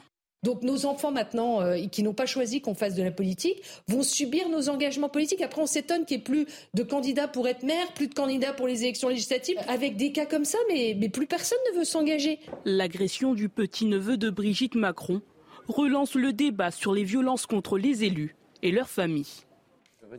C'est vieux comme le monde, hein. c'est la thèse de René Girard, c'est-à-dire que dans des sociétés divisées, en réalité, on se retourne, j'allais dire, vers un bouc émissaire parce qu'on essaie de contenir cette violence et ces divisions. Je trouve que la figure d'Emmanuel Macron joue beaucoup ce rôle de bouc émissaire. Au-delà, je, je, Alors je vais vous poser une question qui va vous choquer. Et évidemment, jamais je pourrais justifier ce qui. Ce qui... Mais est-ce que il a, je veux dire, une capacité à cristalliser justement cette haine plus que d'autres. Écoutez, c'est compliqué. Si on parlait d'affaires de viol, on vous dirait comment vous accusez les victimes d'être responsables. C'est pour ça que je prends beaucoup de précautions. Je dis, non mais ce que je dis, c'est que cette espèce de passage à l'acte, ah non, pardon, c'était tout à l'heure, c'était Rémi qui parlait de ça, c'est une incapacité aussi à accéder au langage, à la conceptualisation. C'est pour ça que je vous ah, dis que non mais s'il y avait par exemple, énorme. je vous dis, je vais loin dans le débat, référendum. Si on levait un petit peu le couvercle d'une cocotte minute qui est est-ce que est-ce donc en gros, s'ils nous écoutent pas, euh, si on n'obtient pas gain de cause, cela, euh, Elisabeth Lévy, vous vous comprenez mieux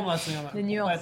Dans, dans, pour pas tout voilà, chercher un allié de ce côté. Autour du pot, euh, et après avoir dit notre condamnation entière de ce qui s'est passé, est-ce que la personnalité d'Emmanuel Macron suscite, cristallise un niveau de haine qu'on n'a pas mesuré pour d'autres présidents dont la politique était tout aussi contestée, oui. Mais c'est les haineux qui sont responsables de leur haine. Il, y a autour de, de, son comportement, des mots, de certains moments avec lesquels il a pu répondre au mécontentement populaire, quelque chose qui s'est cristallisé. Je viens d'une ville qui est tempérée, Pau-le-Béarn, c'est très tempéré, je peux vous le dire. Hein. Euh, il y a des personnes qui me parlent de lui avec des mots que je n'aurais pas imaginés en début de quinquennat. Eh bien, peut-être il ne faut pas les encourager là-dedans. Mais je, pourquoi me répondre comme ça Je ne les encourage en rien. Je, constate un phénomène. Il faut qu'on puisse amener un débat sans qu'on vous nous retourniez à chaque fois l'argument de, nourrir ces haineux. Je trouve que qu'on aille plus loin. Focalisé sur le, le débat focalisé sur le mépris, le débat focalisé sur des choses personnelles, je pense que ça n'est pas une bonne chose. D'accord, mais Moi, je vais aller plus loin. Je pense que c'est pas la personnalité d'Emmanuel Macron qui crispe. Je pense que c'est simplement sa fonction et la manière dont il a choisi de l'incarner. Il a choisi volontairement de se placer au centre du jeu politique, au milieu d'un désert euh, duquel il est le roi. Donc c'est sûr que les gens, quand ils ont un référent vers qui se tourner, ils s'adressent directement à Emmanuel Macron, mais c'est aussi un peu lui qui l'a voulu. Alors évidemment, je ne justifie pas du tout ce qui s'est passé, c'est gravissime. On le condamne tous. C'est insupportable que les gens aujourd'hui doutent de faire de la politique parce qu'ils ont peur de vivre une vie euh, euh, On a un ministre de l'Intérieur qui dénonce un climat de violence. On a des débats qui ont été hystérisés, qui continuent à l'être. On a une partie de la population qui n'accepte pas la réforme des, retraites. On a des casserolades qui sont tenues par quand même une minorité. Mais vous avez une majorité qui n'accepte pas. Donc ces fractures-là, moi je vous, je vous parle pas de la violence. Qui est responsable de cela Ils ont quand même voté il y a un an. Ce qu'on me, dit, me le plus, il conteste d'ailleurs ceci, on me dit, ce qu'on me dit le plus, c'est qu'ils nous méprisent. Notre vie ne compte pas pour lui. Oui, non, mais je te dis pas qu'ils ont. C'est très installé dans le pays. C'est une réalité. Ben, je, ne suis pas sûr que ce soit une réalité, non. Je suis pas sûr. Et en plus, les gens ont quand même vous eu à voter. Vous sûr Vous l'avez entendu ou pas? Parce que il y a peu oui, de on l'a entendu, mais les gens ont quand même voté il y a un an. Donc euh, ça, joue aussi dans la balance. Si l'élection était il y a 4 ans, j'aurais pu en discuter. Mais là, ils ont vraiment voté il y a un an. donc c'est leur choix aussi. Quand il y a eu au début les Gilets jaunes, que vous le vouliez ou non, si ça avait été euh, Jacques Chirac, Nicolas Sarkozy et même François Hollande, je pense qu'ils seraient allés sur un rond-point au début. J'en suis certaine parce qu'ils ont le sens de ce qui est en train, même s'ils ont raté beaucoup de choses, peu importe, ils sentent pas. Mais sentir cela, je pense qu'ils ne sentent pas à ce niveau-là. Ça, ça en fait pas quelqu'un de méprisant, ça en fait quelqu'un qui a de la distance, qui n'a pas d'empathie. Euh, avec, parce que quand vous avez été élu local, vous êtes à portée de baffe, que tous les jours on vient vous dire ma fille, mon ton, etc. il faut résoudre mes problèmes. Et eh ben vous, bah, vous commencez à comprendre qu'il faut résoudre les problèmes des gens. Quand vous n'avez pas eu ce parcours, que vous n'avez pas affaire aux problèmes des gens, tout de suite, bah, vous ne le comprenez pas. Mais voilà, c'est tout. Mais ça ne veut pas dire qu'on est méprisant, ça veut dire qu'on n'est pas habitué à cette vie-là. Est-ce que vous pouvez aussi entendre qu'une grande partie de cette haine, à mon avis, ne tient pas à l'objet de la haine, mais elle tient aussi, si vous voulez, à la baisse d'un certain niveau politique, au fait, à l'intolérance, à, la frustration, à tout refus. Ah, vous n'avez pas fait ce que je voulais, alors vous êtes vraiment le roi des salauds et tout est permis. Et je pense que euh, euh, c'est Olivier tout à l'heure qui. Je pense qu'effectivement, il faut tracer un curseur entre la tête d'un ministre sur un ballon, ça, à mon avis, c'est c'est vraiment pas acceptable, et euh, dire bah oui, il y, a, y, a, par exemple des gens qui disent il y a quelque chose de Louis XVI chez Emmanuel Macron. Ça ne veut pas dire qu'ils veulent le guillotiner. Est-ce qu'on a le droit d'aller jusque-là hum. voilà. Brigitte Macron s'est exprimée, ce qui est assez bon, rare, mais évidemment la situation euh, je veux dire, la poussée, en tout cas, elle l'a fait pour, pour euh, dénoncer. Emmanuel Macron, on l'a écouté euh, également. J'allais dire sur un plan aussi politique, au niveau de la, majorité, il y a des craintes sur les élus, pas seulement de la majorité, mais quand même, c'est un vrai sujet aujourd'hui de préoccupation. C'est pas seulement de la communication, évidemment. Ah non, c'est le sujet. Je peux vous dire pour voir beaucoup évidemment d'hommes politiques de tous bords, c'est le sujet qui revient depuis euh, le début de la réforme des retraites en boucle. C'est-à-dire que tous nous parlent des menaces qu'ils reçoivent, des menaces qui ont toujours existé. Mais maintenant, c'est vraiment tout le monde, c'est tous les députés, tous les ministres, des menaces extrêmement violentes. On recite celle qu'avait euh, reçue Aurore Berger euh, concernant son bébé de 4 mois. C'est quand même, on est à un niveau d'horreur assez, assez impressionnant. Et puis surtout, tous nous disent la ligne rouge. Alors, c'était avant cette affaire-là, tous nous disaient la ligne rouge, et ce qui nous fait peur, c'est nos familles. Parce qu'ils disent, nous, on est des hommes politiques, on ne tolère pas les violences envers nous, mais quelque part, notre engagement et le nôtre, on l'a choisi. Ça ne veut pas dire qu'on doit insulter un homme politique pour autant, mais voilà. Par contre, tous, ces papas, ces mamans, ces conjoints, ces conjointes nous disent on ne supporterait pas qu'on s'en prenne à nos enfants. Et d'ailleurs, hier, Emmanuel Macron, quand il s'exprime, il dit d'abord en tant qu'oncle et ensuite en tant que président de la République. Parce qu'en fait, c'est ça, ça touche à l'intime et on comprend pourquoi aussi il y a eu cette condamnation unanime. Parce que je pense que tous ceux qu'on a entendus euh, tout à l'heure, Marine Le Pen, Éric Ciotti, etc., se projettent aussi un peu en disant si demain c'est ma famille, qu'est-ce que je fais? Et je, encore la semaine dernière, plusieurs me disaient moi, si un jour on attaque ma famille, j'arrête tout parce que ça ne vaut pas la peine de mettre et on pense tous évidemment aux policiers, dont euh, le même réflexe. le, même... je, suis, enfin, euh, quelque part, les, les, maintenant, les, élus découvrent ce que les policiers mmh. ressentent depuis des années et des années. Moi, j'ai des collègues, ils sont obligés de déménager, ils sont, leurs femmes sont menacées, on a le, nos noms qui sont marqués et tagués sur, euh, sur, sur des murs, on, a des, on retrouve des, des, des, des balles dans les boîtes aux lettres. Et je veux dire, on a une pression parce que quand on va faire nos courses, on tombe sur des, des personnes qu'on a arrêtées, on se bagarre, on a des pressions, enfin voilà. Et donc en fait, les élus maintenant sont plus sacralisés non plus, ils sont touchés par ça. Mais on a laissé tellement faire, mais on a laissé tellement faire qu'une fois que la digue, j'allais dire, on s'attaque aux policiers, aux pompiers, à tous les représentants de l'État, la digue est cassée, et eh bien après on s'attaque à quoi? Ben, On s'attaque aux élus, et puis après on va s'attaquer aux ministres, et après au président de la République. vous poser il n'y a, plus de limite maintenant. On n'a plus le temps. Ah ben Merci. Non, mais il a tout dit. Il a tout dit. il a tout dit. Agnès Verdemouni nous attend, Elisabeth. Merci Elodie Huchard. Et je vous promets que vous vous poserez la question tout à l'heure. Pourquoi? Parce qu'on doit passer à un autre sujet tout aussi euh, important, en tout cas qui concerne quand même beaucoup ceux qui nous regardent. Pourquoi ne pas indexer les salaires sur l'inflation? Les retraites sont indexées, le SMIC est indexé. Alors pourquoi, dans un tel contexte d'inflation, ce n'est pas fait pour les salaires? On va écouter ce matin Fabien Roussel, leader du Parti communiste, et on rejoindra après, sans transition, Agnès Verdier-Molinier, comme ça on a bien. Oui, ça va être. Euh, euh dire, toutes, les, toutes, les, opinions. Ça, vous fait sourire. Bonjour à vous, Agnès. bonjour, bonjour à tous. Vous, vous permettez, pardonnez-moi, de, mais d'écouter tout d'abord Fabien Roussel avant, avant vous? Bien sûr. Mais écoutez, on me dit que c'est pas prêt. C'est pas de ma voilà, faute. Ça commence, et voilà. Jacques Moi qui était heureux de, de, la séquence dans son ordre annoncé. Bon. Non, mais euh, on va, on va l'écouter. Ça arrive. Fabien Roussel ce matin chez Laurence Ferrari pour l'interview politique. Monsieur Macron est en campagne euh, pour euh, reconquérir les Français. Il est en campagne pour reconquérir les Français qu'il a tellement méprisés tous les jours. C'est des annonces, c'est 20 000 emplois Dunkerque, alors qu'en fait, ces emplois, c'est surtout ceux qui vont créer euh, l'EPR à Gravelines. c'est 2 milliards d'euros qu'il va vendre tous les jours. S'il souhaite que les Français regagnent du pouvoir d'achat, que ce soit les classes moyennes ou les, les salariés qui sont au SMIC ou juste au SMIC, qu'il augmente les salaires.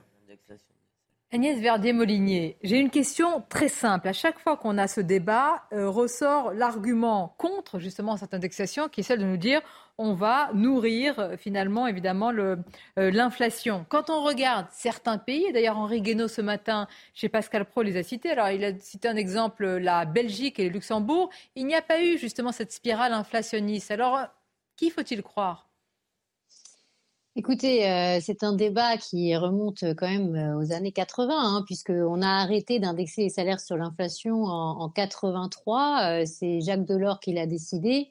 Pourquoi? Parce que le gouvernement avait constaté justement que cette indexation sur l'inflation des salaires alimentait l'inflation et que finalement, ça avait l'effet inverse de ce qui était souhaité. Alors certes, les Belges, ils indexent sur l'inflation, mais attention, euh, ils ne font pas sur la totalité de l'inflation. C'est hors tabac, hors alcool et hors carburant. Et j'ai repris les chiffres de l'INSEE là sur l'année 2022. C'est assez intéressant parce que qu'est-ce qui a le plus augmenté justement?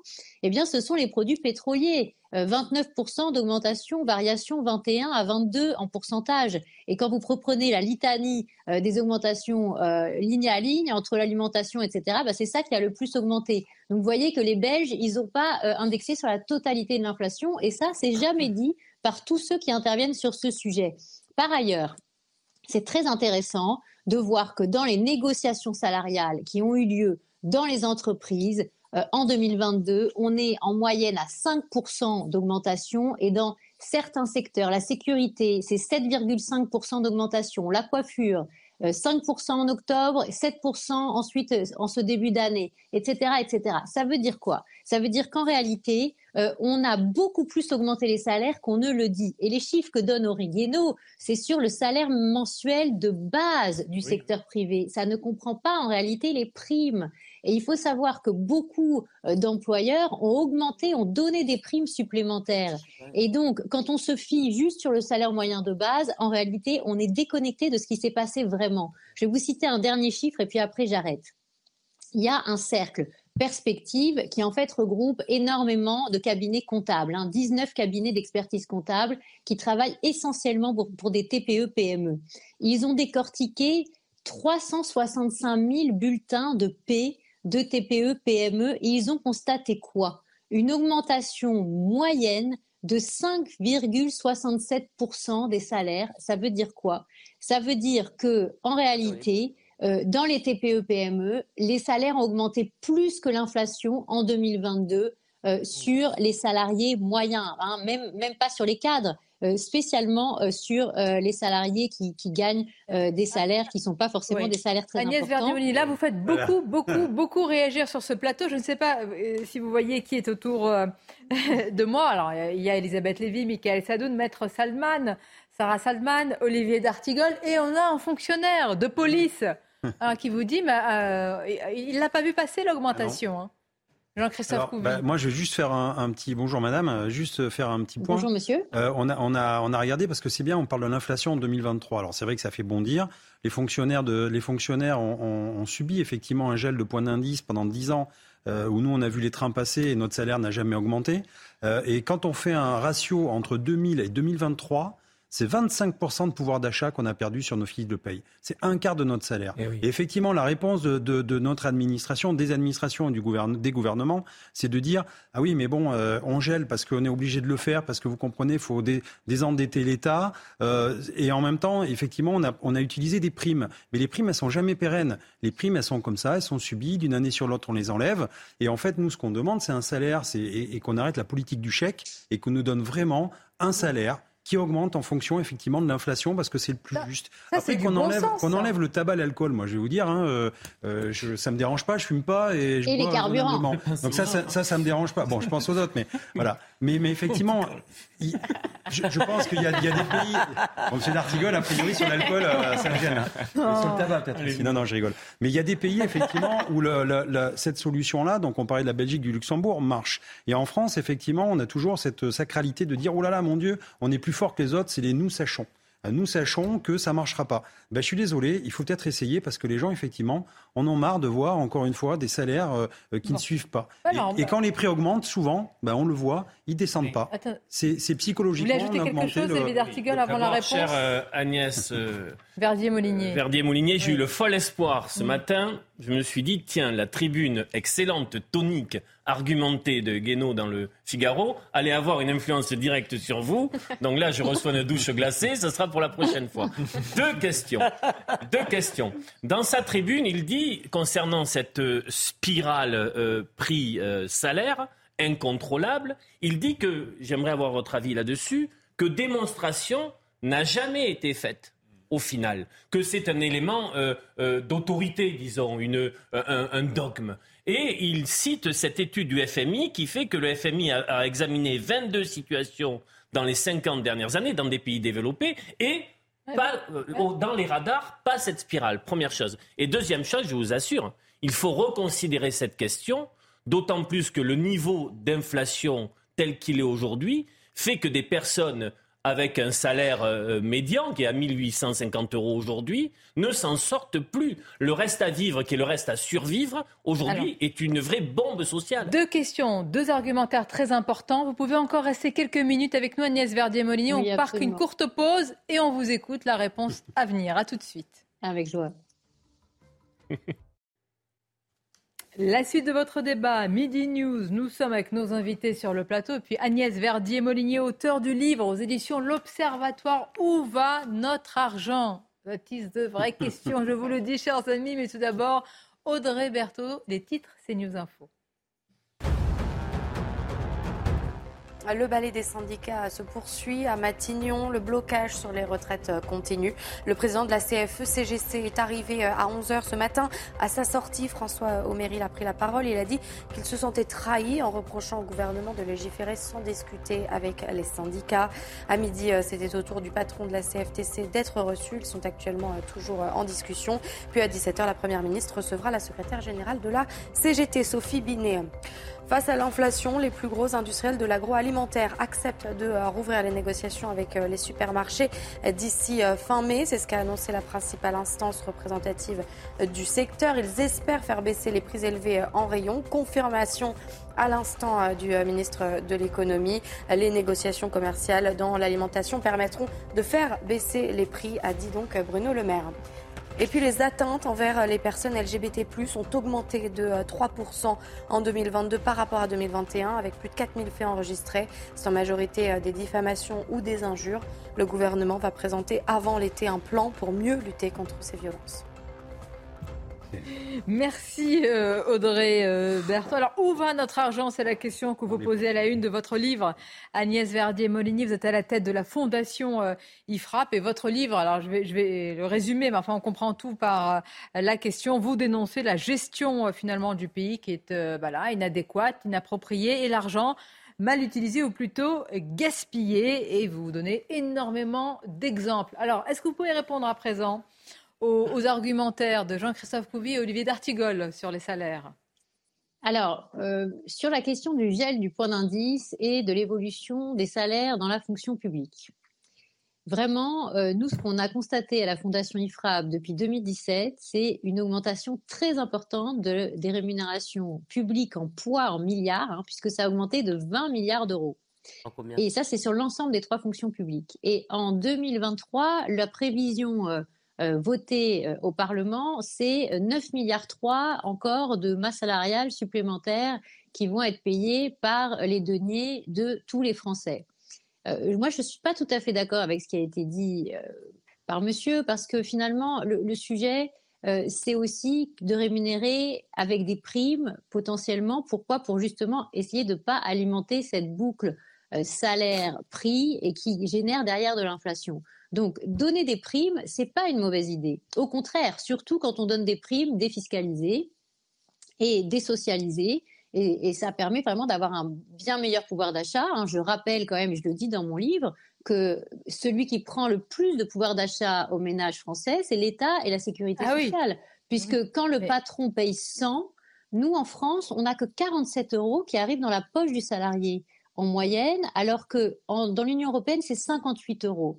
Donc, euh, je, crois que cette idée de passer par des primes qui ne sont pas forcément pérennes, mais qui pour autant permettent euh, à nos concitoyens, face à une période d'inflation, de, de, faire face, euh, c'est une très bonne idée et c'est bien meilleur que l'idée d'indexer les salaires sur l'inflation. Alors ce que vous Mais c'est tenable, Agnès Verdier-Molinier, dans le contexte qui est le nôtre, parce que bon, on peut entendre ce que vous dites et il y a des arguments. Enfin, mais enfin, on est dans, un, dans une situation qui est extrêmement politiquement, socialement, d'un point de vue euh, voilà, sociétal, qui est très très compliqué. Est-ce que ce discours-là paraît raisonnable? J'ai eu l'occasion aussi d'en parler parfois sur ce plateau. Euh, c'est aussi le résultat des dépenses sans compter et de l'endettement sans compter euh, de la France, mais aussi euh, de la zone euro. croire qu'on allait pouvoir arrêter l'économie, qu'on allait pouvoir mettre tout le monde au chômage partiel sans produire ou en produisant quasiment presque plus. Sur certaines usines, on était à, peine à 20% de production, alors que ailleurs on continuait à produire beaucoup plus. On envoyait la production de certaines chaînes de production en Chine. Euh, bah forcément, ça a un impact sur l'économie française. Et derrière, nous, on l'avait dit à la Fondation IFRAP qu'on allait aller vers une période d'inflation très importante. Malheureusement, la Banque de France, Bercy. Oui, mais est-ce que nous euh, sommes comptables de tout cela, Agnès Verdier-Molinier? Écoutez euh, justement l'argumentaire d'Henri Guénaud ce matin chez Pascal Pro et on y répond juste après. Absolument. Qui a la partie basse de la, des, des couches salariales qui est celle qui est au SMIC. Et celle-là, elle est indexée. Alors d'ailleurs, ça, ça, provoque un effet de smicardisation progressif, mais, mais tout ce qui est, au-dessus n'est pas touché par, l'indexation. Ce que je crois, c'est qu'il y, a quelque chose d'absolument invraisemblable à soutenir que euh, c'est bon pour l'économie, au fond, euh, de ruiner les salariés euh, et de, diminuer leur, leur, salaire réel en période d'inflation. Je, trouve ça invraisemblable. Depuis quand baisser les salaires réels en période d'inflation ou ruiner les salariés, c'est bon pour l'économie? Depuis quand? Que lui répondez-vous? Je demande où il était quand on a dépensé sans compter et qu'on a généré finalement nous-mêmes euh, cette inflation. Qui a critiqué finalement la politique gouvernementale euh, de, d'endettement euh, supplémentaire, etc. Moi, j'ai entendu personne.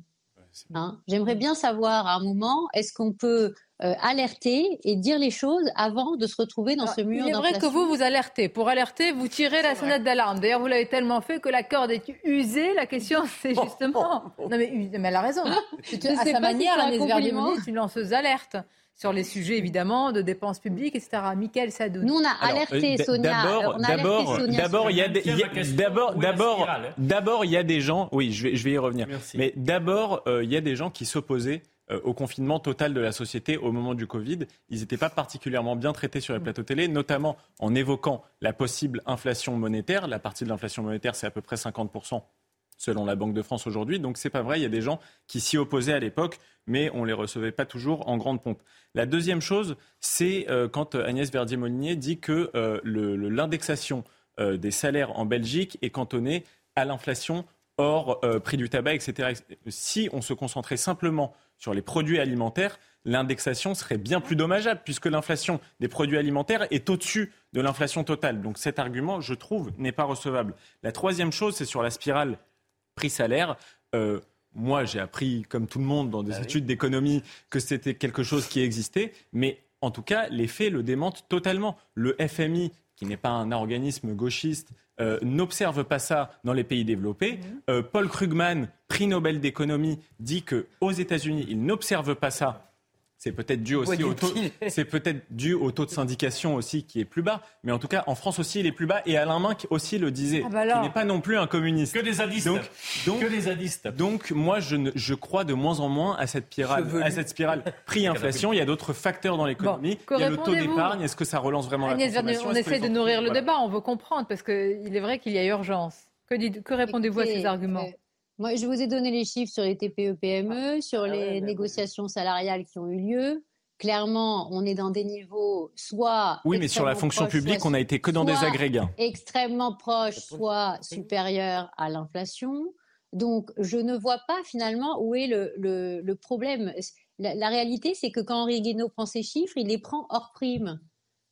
Donc, euh, oui, mais les primes, c'est la politique du chèque que beaucoup de libéraux dénoncent aussi. Non, non, c'est pas la, prime, la, politique du chèque, parce que moi, quand on est sur des primes qui sont défiscalisées, on est sur de la baisse d'impôts, de la baisse de cotisations, et on est le pays le plus taxé au monde et le plus finalement socialisé en termes de cotisations. Mais je, je, suis d'accord, je suis d'accord, mais ça n'empêche qu'on pourrait revaloriser les salaires et baisser les cotisations. si vous me laissez finir, il ne faut pas confondre euh, dépenses et recettes. Hein, ce sont deux choses différentes. Quand vous faites des baisses d'impôts et des baisses de cotisations, vous baissez finalement les recettes publiques. Quand vous faites des chèques, vous augmentez les dépenses publiques. Et, moi, ce que je pose aussi comme question, c'est est-ce que c'est normal que notre masse salariale publique, elle soit 40 milliards de plus par rapport aux pays comparables Et est-ce qu'on a, est-ce qu'on a la productivité que nous que nous méritons non, non, dans le. Non, mais là, nous sommes d'accord, Agnès Verdier-Molinier. Non, mais parce que, attendez. Euh, mais est-ce qu'il faut faire porter la responsabilité sur, sur, les classes moyennes, dont on promet des, baisses d'impôts hypothétiques et très lointaines Non, mais attendez, euh, les, histoires. L'histoire de la baisse d'impôts des 2 milliards, elle est, elle est passionnante, parce que là encore, on revient au sujet de l'inflation.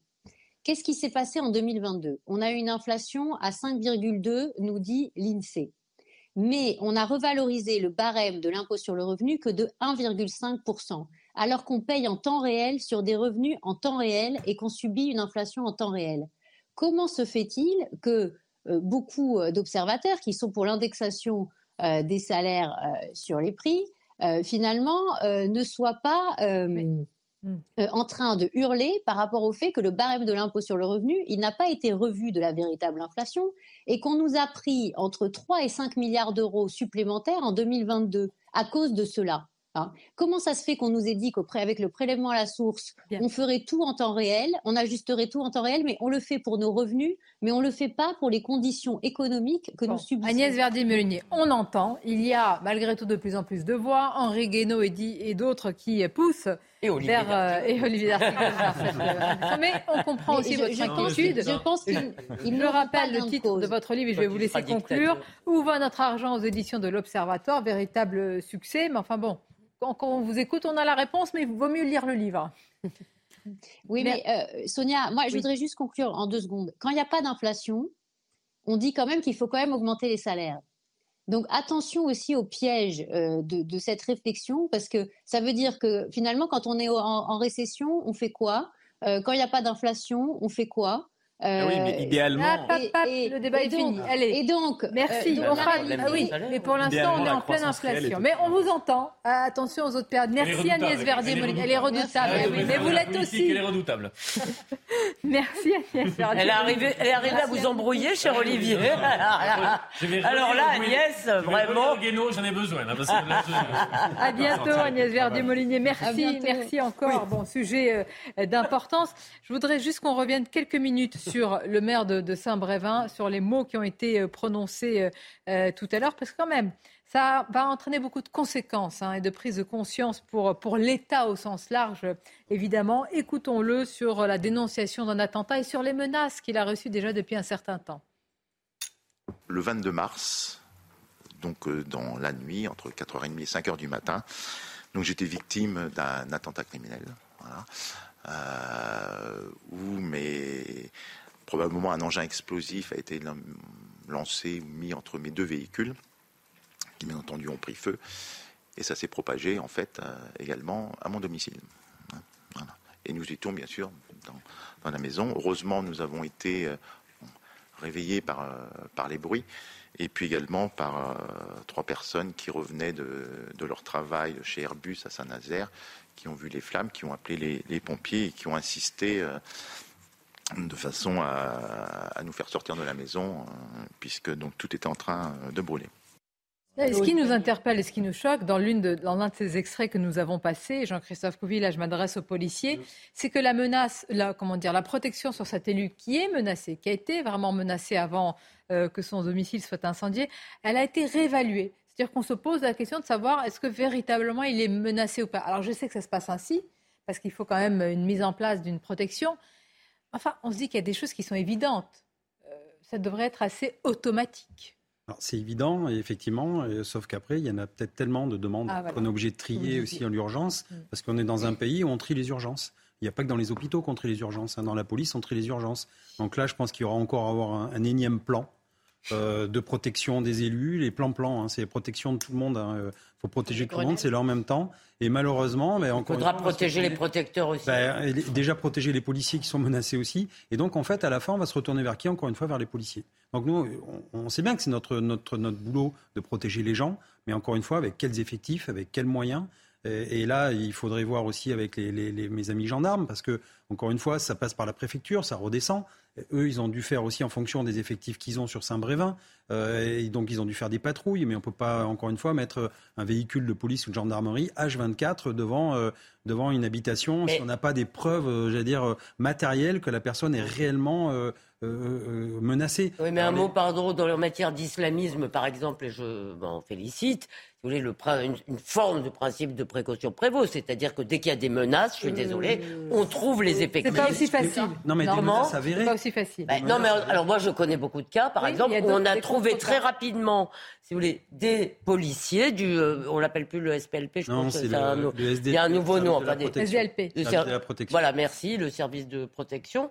Euh, euh, il y a eu des cas vraiment récents que je connais où dans la journée ça a été fait. Donc là, là on avait. Je ne vous dis pas qu'il faut le faire avec tous les élus, mais quand quelqu'un reçoit des menaces beaucoup euh, répétées, qui en plus ce truc du centre de cette affaire du centre de migrants qui crée beaucoup de tensions, est-ce que là quand même euh, bah oui, je sais que c'est difficile. Mais il y en a d'autres, il y en a d'autres. Il y en a plein. alors après, je dis pas que ça n'a pas été pris en compte. Je sais pas, je suis pas dans le dans, dans le cœur de, du, réacteur entre guillemets, mais euh, je pense qu'il y a quand même eu, à mon avis, les gendarmes ont fait quand même euh, des, des, patrouilles. Après, je vous dis, il y a des niveaux de, de de, protection et en bah, fonction des, réelles menaces ou pas. Alors là, effectivement, une fois qu'on a dit ça, euh, bien sûr que ce, pauvre maire, euh, la ah menace était bah, réelle. Démissionnaire, hein, ça y est, hein, lui, il ne reviendra pas sur sa décision. je pense que s'il avait pas abandonné, ah pour le sortir de la maison, il serait peut-être même décédé. Et donc c'est là où c'est dramatique. Mais c'est qu'en fait, on ne sait jamais quand est-ce qu'on va dépasser justement entre la menace Il y a une responsabilité quand même. Et là, c'est du euh, factuel. De l'État, surtout par rapport à, un élu. Alors j'en viens à ce livre et peut-être qu'il y a aussi des réponses contenu. Euh, ah bon, par rapport à. Bah, par rapport aux situations où on alerte, on alerte, on alerte, il ne se passe rien. Il y a par exemple les violences conjugales où j'explique que certaines femmes ont alerté, mais c'est même plus de l'alerte, c'est main courante, plusieurs procès, et finalement elles sont décédées. Il y a même un chapitre que j'appelle Faut-il être morte pour que les choses bougent? Eh bien, on, peut s'interroger. Alors après, les questions sont assez, je dirais, cash, mais parce que c'est aussi ma personnalité. Et c'est comment se défendre. Par exemple, vous êtes cambriolé. Vous répondez vous-même. Vous faites justice vous-même. Et ça, j'insiste là-dessus. Est-ce que c'est une légitime défense? Oui ou non? Il y a même une jurisprudence, parce que j'ai beaucoup illustré avec des cas concrets. Il y a une personne qui finalement est relaxée. On se dit, ah bon, pourquoi? Il avait tenté de cambrioler 17 fois. Il faut arriver jusque-là. J'explique aussi la différence entre la théorie la pratique. On parlait tout à l'heure des peines maximales. En réalité, vous pouvez, par exemple, et c'est des dossiers personnels qui ont été anonymisés avec l'accord des clients, violence conjugale, trois mois avec sursis. Il ressort, il s'en reprend à nouveau à la victime. Donc ça, c'est vraiment des cas concrets. Et je parle aussi, c'est un sujet euh, qui avait été évoqué, il me semble, chez CNews, des squats. Alors, squattage, comment expulser un locataire indésirable Parce qu'en fait, en France, on fait primer le droit au logement sur le droit de propriété. Ça veut dire que là, on va faire des, lois, on va peut-être ajuster les choses, mais finalement, c'est ce que j'appelle des lois bavardes. On fait des lois pour faire des lois. Et là, le droit euh, au logement, si vous, vous squattez mon logement, que moi, je vous expulse, mm. je risque plus que vous. Et si jamais je vous mets au tribunal parce que vous squattez mon logement, vous êtes insolvable. Et en plus, en vertu de la loi Dallot, je ne peux pas vous expulser. Donc concrètement, moi je me retrouve, je, connais une personne la sœur d'une de mes clientes qui se retrouve avec un prêt qu'elle ne peut plus rembourser parce que son logement est occupé. Donc il y a la dichotomie entre la pratique et la théorie. Et ça, j'explique concrètement comment faire. Ce qui interpelle, en fait, c'est la, multitude, la foultitude de, de comment dire, euh, d'exemples. C'est notre vie quotidienne. Vous dites comment choisir une location de vacances sans se faire arnaquer.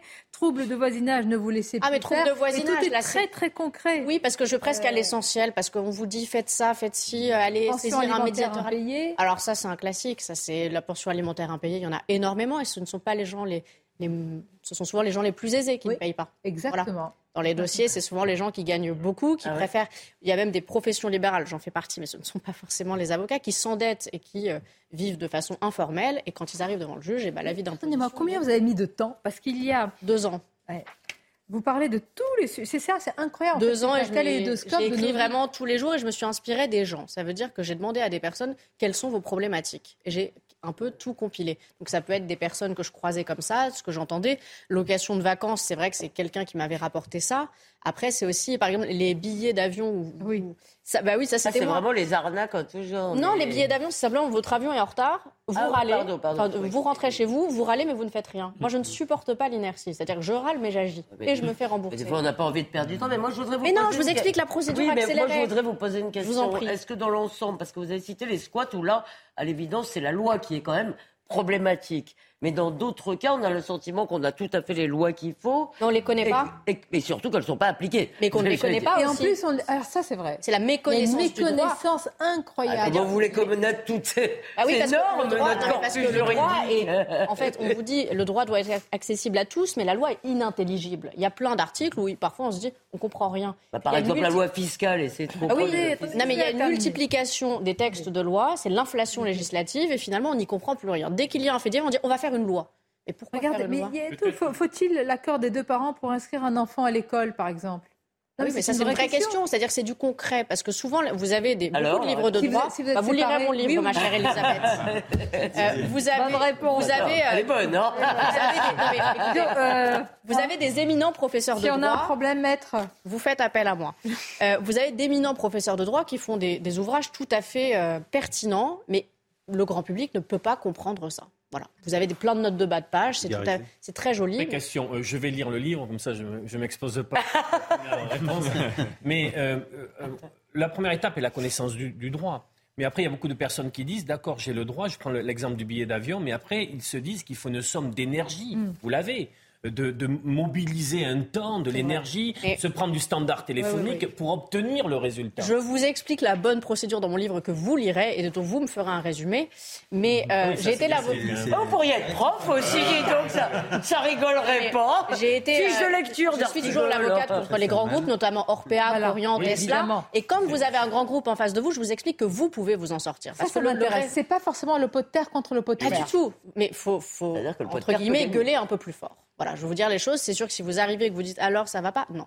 C'est-à-dire qu'il faut directement frapper un grand coup. Ce que vous dites, M. Salman, c'est non, non, c'est très, très non, mais Je vous dis, il faut pas, faut arrêter de se laisser faire. il y a beaucoup, je suis sûre qu'il y a beaucoup de, de, personnes qui nous regardent qui ont des situations très difficiles, qui n'ont pas forcément euh, d'abord les moyens, euh, l'énergie, on peut être frappé par des, des, moments très très difficiles et de savoir qu'on peut gagner malgré tout. Oui, on peut. On peut. en malgré fait, parfois des mastodontes. aux gens. Ça, c'est vraiment, je pense que c'est le message le plus important de Même Amazon, Vinted, tous les grands. Et de la dignité. Amazon, Vinted, les, les, les grandes organisations, les grands groupes, les hôpitaux, tout ça. Tout Mais on peut. C'est faut arrêter faut peut-être pas judiciariser absolument. Non, non, attendez, là on parle des vrais, des vrais sujets. Non, non, des gens sérieusement.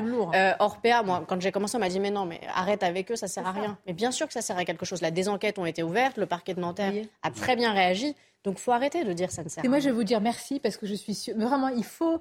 C'est-à-dire que l'avocat, il ne faut pas seulement qu'il vous défende, il faut qu'il vous insuffle un peu d'espoir pour tenir, parce que souvent, quand vous faites appel à un avocat, c'est qu'il y a des, problèmes Il faut prendre à bras le corps. il faut se dire, on est ensemble. Et vous, vous impliquez. Non, mais Olivier a raison. Parce qu'il y a un côté psychologique très important. Mais incontestable. Ça, ça m'intéresse. si vous faites du droit pénal, du droit des personnes, il y a un volet psychologique qui est incontesté et incontestable. Vous rentrez dans la vie des gens. Et le secret professionnel, on peut faire un parallélisme, est cardinal. La personne vous confie sa vie entre vos mains et vous ne répétez rien, c'est le principe du secret professionnel, et la personne doit avoir une totale confiance. Pourquoi c'est important tout à l'heure que j'insiste C'est fondamental. C'est fondamental. Non, non, nous mais sommes d'accord. Vous nous avez convaincu. un témoin les téléspectateurs. Vous avez raison. C'était le cœur du sujet. euh, les personnes, quand elles viennent me voir, doivent avoir une confiance totale. Vous acceptez, euh, comment dire, est-ce qu'il y a, bon, c'est la question que l'on pose à tous les avocats, mais je sais, bon, je vous la pose quand même, pardonnez-moi d'être prévisible, mais euh, vous défendez tout le monde? Non. Ah. Non, je ne défends pas tout le monde. D'accord. Non, mais tout le monde, c'est-à-dire, mais quelles sont les limites idéologiques Moi, j'ai des limites idéologiques. Je ne défendrai pas un terroriste. D'accord. je ne défends pas les personnes. Alors, ça va. Vous ne serez pas la future. Enfin, vous êtes déjà bien installé, maître Dupont-Moretti. J'ai beaucoup de considération pour lui, mais je, ne, je suis souvent côté partie civile et c'est un choix. Je ne défends pas non plus les personnes qui font du mal aux animaux, c'est un choix personnel. Bien sûr. Euh, donc oui, j'ai des limites. Je ne défends pas tout le monde.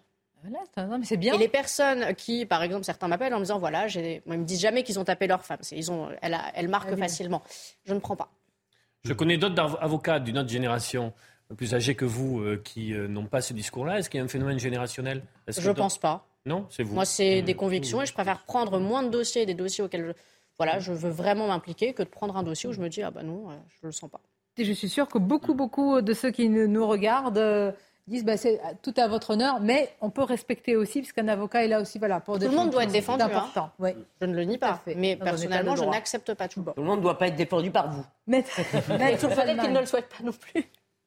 Tout y est, la vie, euh, l'espoir, euh, les connaissances juridiques, etc. Je vous le conseille aux éditions Robert Laffont. Merci, Merci de avoir. Sonia Merci, chers amis. C'est toujours un plaisir. On se retrouve bientôt. Mercredi. Voilà. Et à Moi, demain, parce que je suis. Et moi, je me demande, bah, c'est et quotidien, moi, je me vous savez. ce que je pense de l'indexation Belle des salaires. journée à vous. Journée, à bientôt. On a réussi à Merci. faire taire Merci. Elisabeth Lévy sur un sujet. Ah, je, je suis perplexe. J'ai trouvé tout le monde brillant, alors je ne sais pas quoi penser. Merci beaucoup.